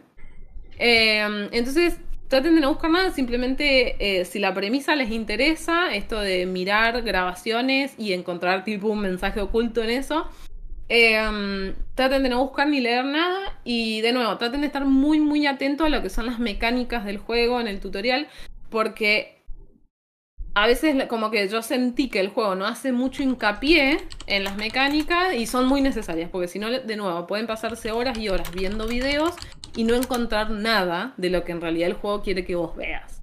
Eh, así que nada, se los recomiendo un montón, se llama Immortality. Eh, y bueno, nada, tiene un laburo tremendo de actores, actrices, la verdad está tremendo, tre- laburo tremendo de dirección. Eh, así que nada, es súper interesante. No es largo, se lo pueden pasar. O sea, obviamente siempre va a depender de cuánto ustedes demores en, descubrir qué es lo que está pasando. Pero, en, no sé, siete horas, cinco, siete horas lo pueden pasar. O sea, no, no, es, no es para nada largo el juego. Eh. Pero es una experiencia interesante. Sí, y vi que está a 200 mango también, así que en algún momento lo, Claro. lo voy a jugar. Eh, 200 Robert, pesos. te robo 200 pesos. Con 200 pesos me compro alto pancito para el guiso. Eh, Sí, sí. Te robo muy rápidamente con uno y, y ya te dale, dejo. dale. Eh, el, el Inscription, me acordé que lo reseñamos el año pasado para, para Gamer Combate, también es de Devolver Digital. Es un Ah. juego que es súper perturbador, que tiene momentos donde... eh, En ese sí te podés mover pseudo libremente por una cabaña, eh, pero el gameplay cambia mucho, es de cartas, pero el gameplay cambia mucho, tenés que resolver puzzles, tiene elementos de escape room con... eh, con, este juego, con este juego eh, que es el Inscription. Y no quiero decir nada más porque tiene elementos que no es que rompen la cuarta pared, pero, Pero casi. rompen la cuarta Eh, no, no, no, es que no, no es precisamente que rompen la cuarta pared, pero casi. Eh, re vale la pena. Es. Yo lo agarré en un mal momento de mi vida cuando tuve que hacer la reseña. Estaba pasando por, por un burnout terrible. Y creo que el juego dura aproximadamente de 8 a 12 horas. Y a mí me duró 35 porque me emperré como 20 horas con un jefe. Que no lo podía pasar. Y cuando vos perdés. Para, para. Cuando vos perdés, volvés al principio. Claro. Tenés todo un mapa al que tenés que llegar hasta el jefe. Y si vos le estás por ganar y perdés, volvés al principio. Y tenés alguna forma de retener los mazos, pero en general los perdés. Después tenés una parte que el juego cambia completamente. Pero completamente. Eh, y no les voy a decir nada más porque es spoiler. De hecho, no les debería haber dicho que cambiaba. Eh, pero vale la pena. Está muy, muy bueno. Ahora está 500 pesos en Steam, tiene 40% de descuento. Evidentemente, no sé si es por esto de Halloween que todavía se extendió, eh, si es por el Cyber Week o qué mierda. Pero los juegos de Devolver que he visto tienen descuento. Así que aprovechen y, y vayan a darle. Así que Stories Untold, eh, Observation, Inscription, re valen la pena. Tienen esas esencias que se van a sentir cuando menos incómodo, cuando más van a tener eh, cierto miedo. Y son historias súper interesantes los tres. Robert, eh, te dejo con esto y después vamos a las redes. Epa, menos mal que dijiste te dejo con esto y no con esta porque se complicaba esto. también, la, también podés llevar esta. Che, eh, consulta que me quedé con la duda para preguntarle a Juli sobre el Immortality. Eh, Sí. ¿Se banca una segunda un segundo playthrough? ¿O una vez que Definitivamente. Descubriste ya está y chao? Lo No, a ver, eso va a depender también de, de cuánto te guste a vos el juego, pero la realidad es que como vos podés navegar por un montón de clips y el, eh, digamos cómo accedes a eso eh, es medio aleatorio, entre comillas. Eh, entonces sí, podés hacer una segunda pasada para conseguir todos, todos los clips, porque vos... O sea, el, juego termina cuando, entre comillas, el juego entiende que has visto lo suficiente como para entender el final del juego, ¿no? Entonces, puede que no hayas visto todos los videos, pero el juego ya entendió que viste esto, entonces vos ya sabés, ¿entendés? El juego termina. Eh, pero podés volver a empezarlo y tratar de sacar todo, y de hecho hay guías para eso, porque bueno, obviamente Obvio. es difícil, entonces... Pero sí, va a depender de qué tanto te gustó, pero si lo querés hacer dos veces, podés hacerlo dos veces, sí. Muy Eso bueno. es importante. Con las películas interactivas. Porque por ahí son juegos, viste, que una vez que ya lo viste, digamos, y ya llegaste, ya No tiene sentido. y chao. Mm. Pero está bueno que tenga clips alternativos, bueno, alternativos, que Sí. complementen la historia al 100%. Claro. Bueno, Bárbaro. eh, Robert, eh, lo tuyo. No, vamos, ya que estamos con series y películas, lo mío no es un juego, es gratis, es una serie en Netflix, todo el mundo tiene Netflix, eh, y el que dice que no, bueno, eh, tendrá otros medios, abran su botella de ron, chicos. Ah. mi- uno de mis directores favoritos de cine, Guillermo del Toro. Guillermo del Toro vino a presentar una miniserie que se llama El Gabinete de Curiosidades de Guillermo del Toro. Está conformado por ocho episodios, eh, a un para que sea una idea, cuentos asombrosos de Spielberg, bueno, Sí. pero de terror y similares. Son ocho historias, eh, una mejor que la otra, dependiendo del gusto de cada uno. Recomiendo mucho, eh, por más que haya algunas más flojitas, van a encontrar dentro de las ocho alguna que les va a gustar. Personalmente, y sin decir, tienen muchos giros locos, obviamente, todas, todas estas historias. Personalmente, mis favoritas son las de las ratas. ya van a ver por qué. La autopsia, la autopsia y la visita. Recuerden esto: las ratitas, la autopsia y la visita. La empecé Esos a ver tres- ayer, justo. Ah, bueno, bueno, Juli, acuérdate esto. La, la visita, la autopsia y las ratitas. Esas son, fueron mis tres favoritas. Eh, realmente eh, vale mucho la pena. Tiene actores muy conocidos. No, son superestrellas, pero son conocidos del mundo del cine. Y la verdad, los que banquen, sobre todo, eh, la- digamos, la magia que suele traer el Guille, de- les va a gustar mucho. Obviamente, él presenta esto, no dirige todo, colabora con distintos directores de, de cine, terror y fantasía. Y ba- bastante de las historias tienen mucho, mucho picante Lovecraftiano, así que Claro. va por ese lado también el tema. Si ustedes son de ese palo, la van a disfrutar mucho. Yo realmente eh, no pude cortar. Básicamente fue en un día y medio, vi todo. Así que el gabinete de curiosidades de Guillermo del Toro por Netflix. Yo la, Super recomendación pochoclera del tío Robert. Está muy bien. Yo la que estaba viendo, eh, que la tuvimos que colgar por, por las reseñas y eso, pero la tenemos que seguir con mi hermana, es la de Flanagan, la última, de, Mid- eh, de Midnight Club creo que se llama. Eh, que es de- del creador de, para quien no sepa quién es Flanagan, del creador de Hounding of Hill House y Hounding of Bly Manor y Midnight Mass. Ay, Claro, ah, y muy bueno, Mira, muy bien, muy Justamente en bien. esta, en esta miniserie hay un episodio que se llama. A ver, déjame buscar. Está ambientado también, no, no es un hotel, es como una casona. El murmullo se llama y tiene, una, tiene un aire al trabajo de, de Flanagan. Ok, Pu- puede llegar a interesar. Fíjate. ok, sí, sí. Fíjate, son ocho episodios, encima duran una horita cada uno, se te van volando. Guárdenselo para la cena o para el almuerzo. Pack, listo. Hermoso, Buenísimo. hermoso. Bueno, si no tienen nada más que agregar, ninguno de los dos. No. Bueno, Mm. entonces vamos a pasar a decirles dónde nos pueden escuchar para que nos estén escuchando por primera vez. No puedo ni hablar a esta hora de la noche. Eh, nos pueden encontrar como Último Nivel VG en Instagram, Twitch, YouTube, Facebook, como último nivel punto de encuentro, también en Facebook, donde el señor Roberto mantiene todos los días ese hermoso grupo en el cual le dan bola a 16 personas, pero los queremos mucho. Tratemos de que sean más, así que compártanlo. Y es donde sube un montón de noticias, muchas de las cuales son curadas y terminan en el programa de hoy y de dentro de 15 días. Así que si quieren ver las noticias que se perdieron, vayan a último nivel punto de encuentro donde el señor lo sube. También nos pueden encontrar en Evox eh, como último nivel VG y en Spotify como último nivel podcast. Eh, así que nada, nos pueden escuchar en todas esas redes y también en Pocket, Pocket Cast, Google Podcast, iTunes y un montón de redes que eh, Anchor se encarga de distribuir y de la cual la verdad que no tenemos mucho registro. Debería ponerme a hacer un seguimiento de todo eso. Em, muchas gracias por habernos acompañado en el día de la fecha. Creo que salió un, un lindo programa donde se cumplió con el objetivo de hablar de, de jueguitos que den miedo y que no sean tan convencionales, así que me, me doy por fue- satisfecho. Halloween fue honrado. Eh, Halloween fue honrado, es verdad. eh, por primera vez pu- pudimos hacer un especial de Halloween que haya sido honrado pseudo como la gente. Eh, y como dice Robert.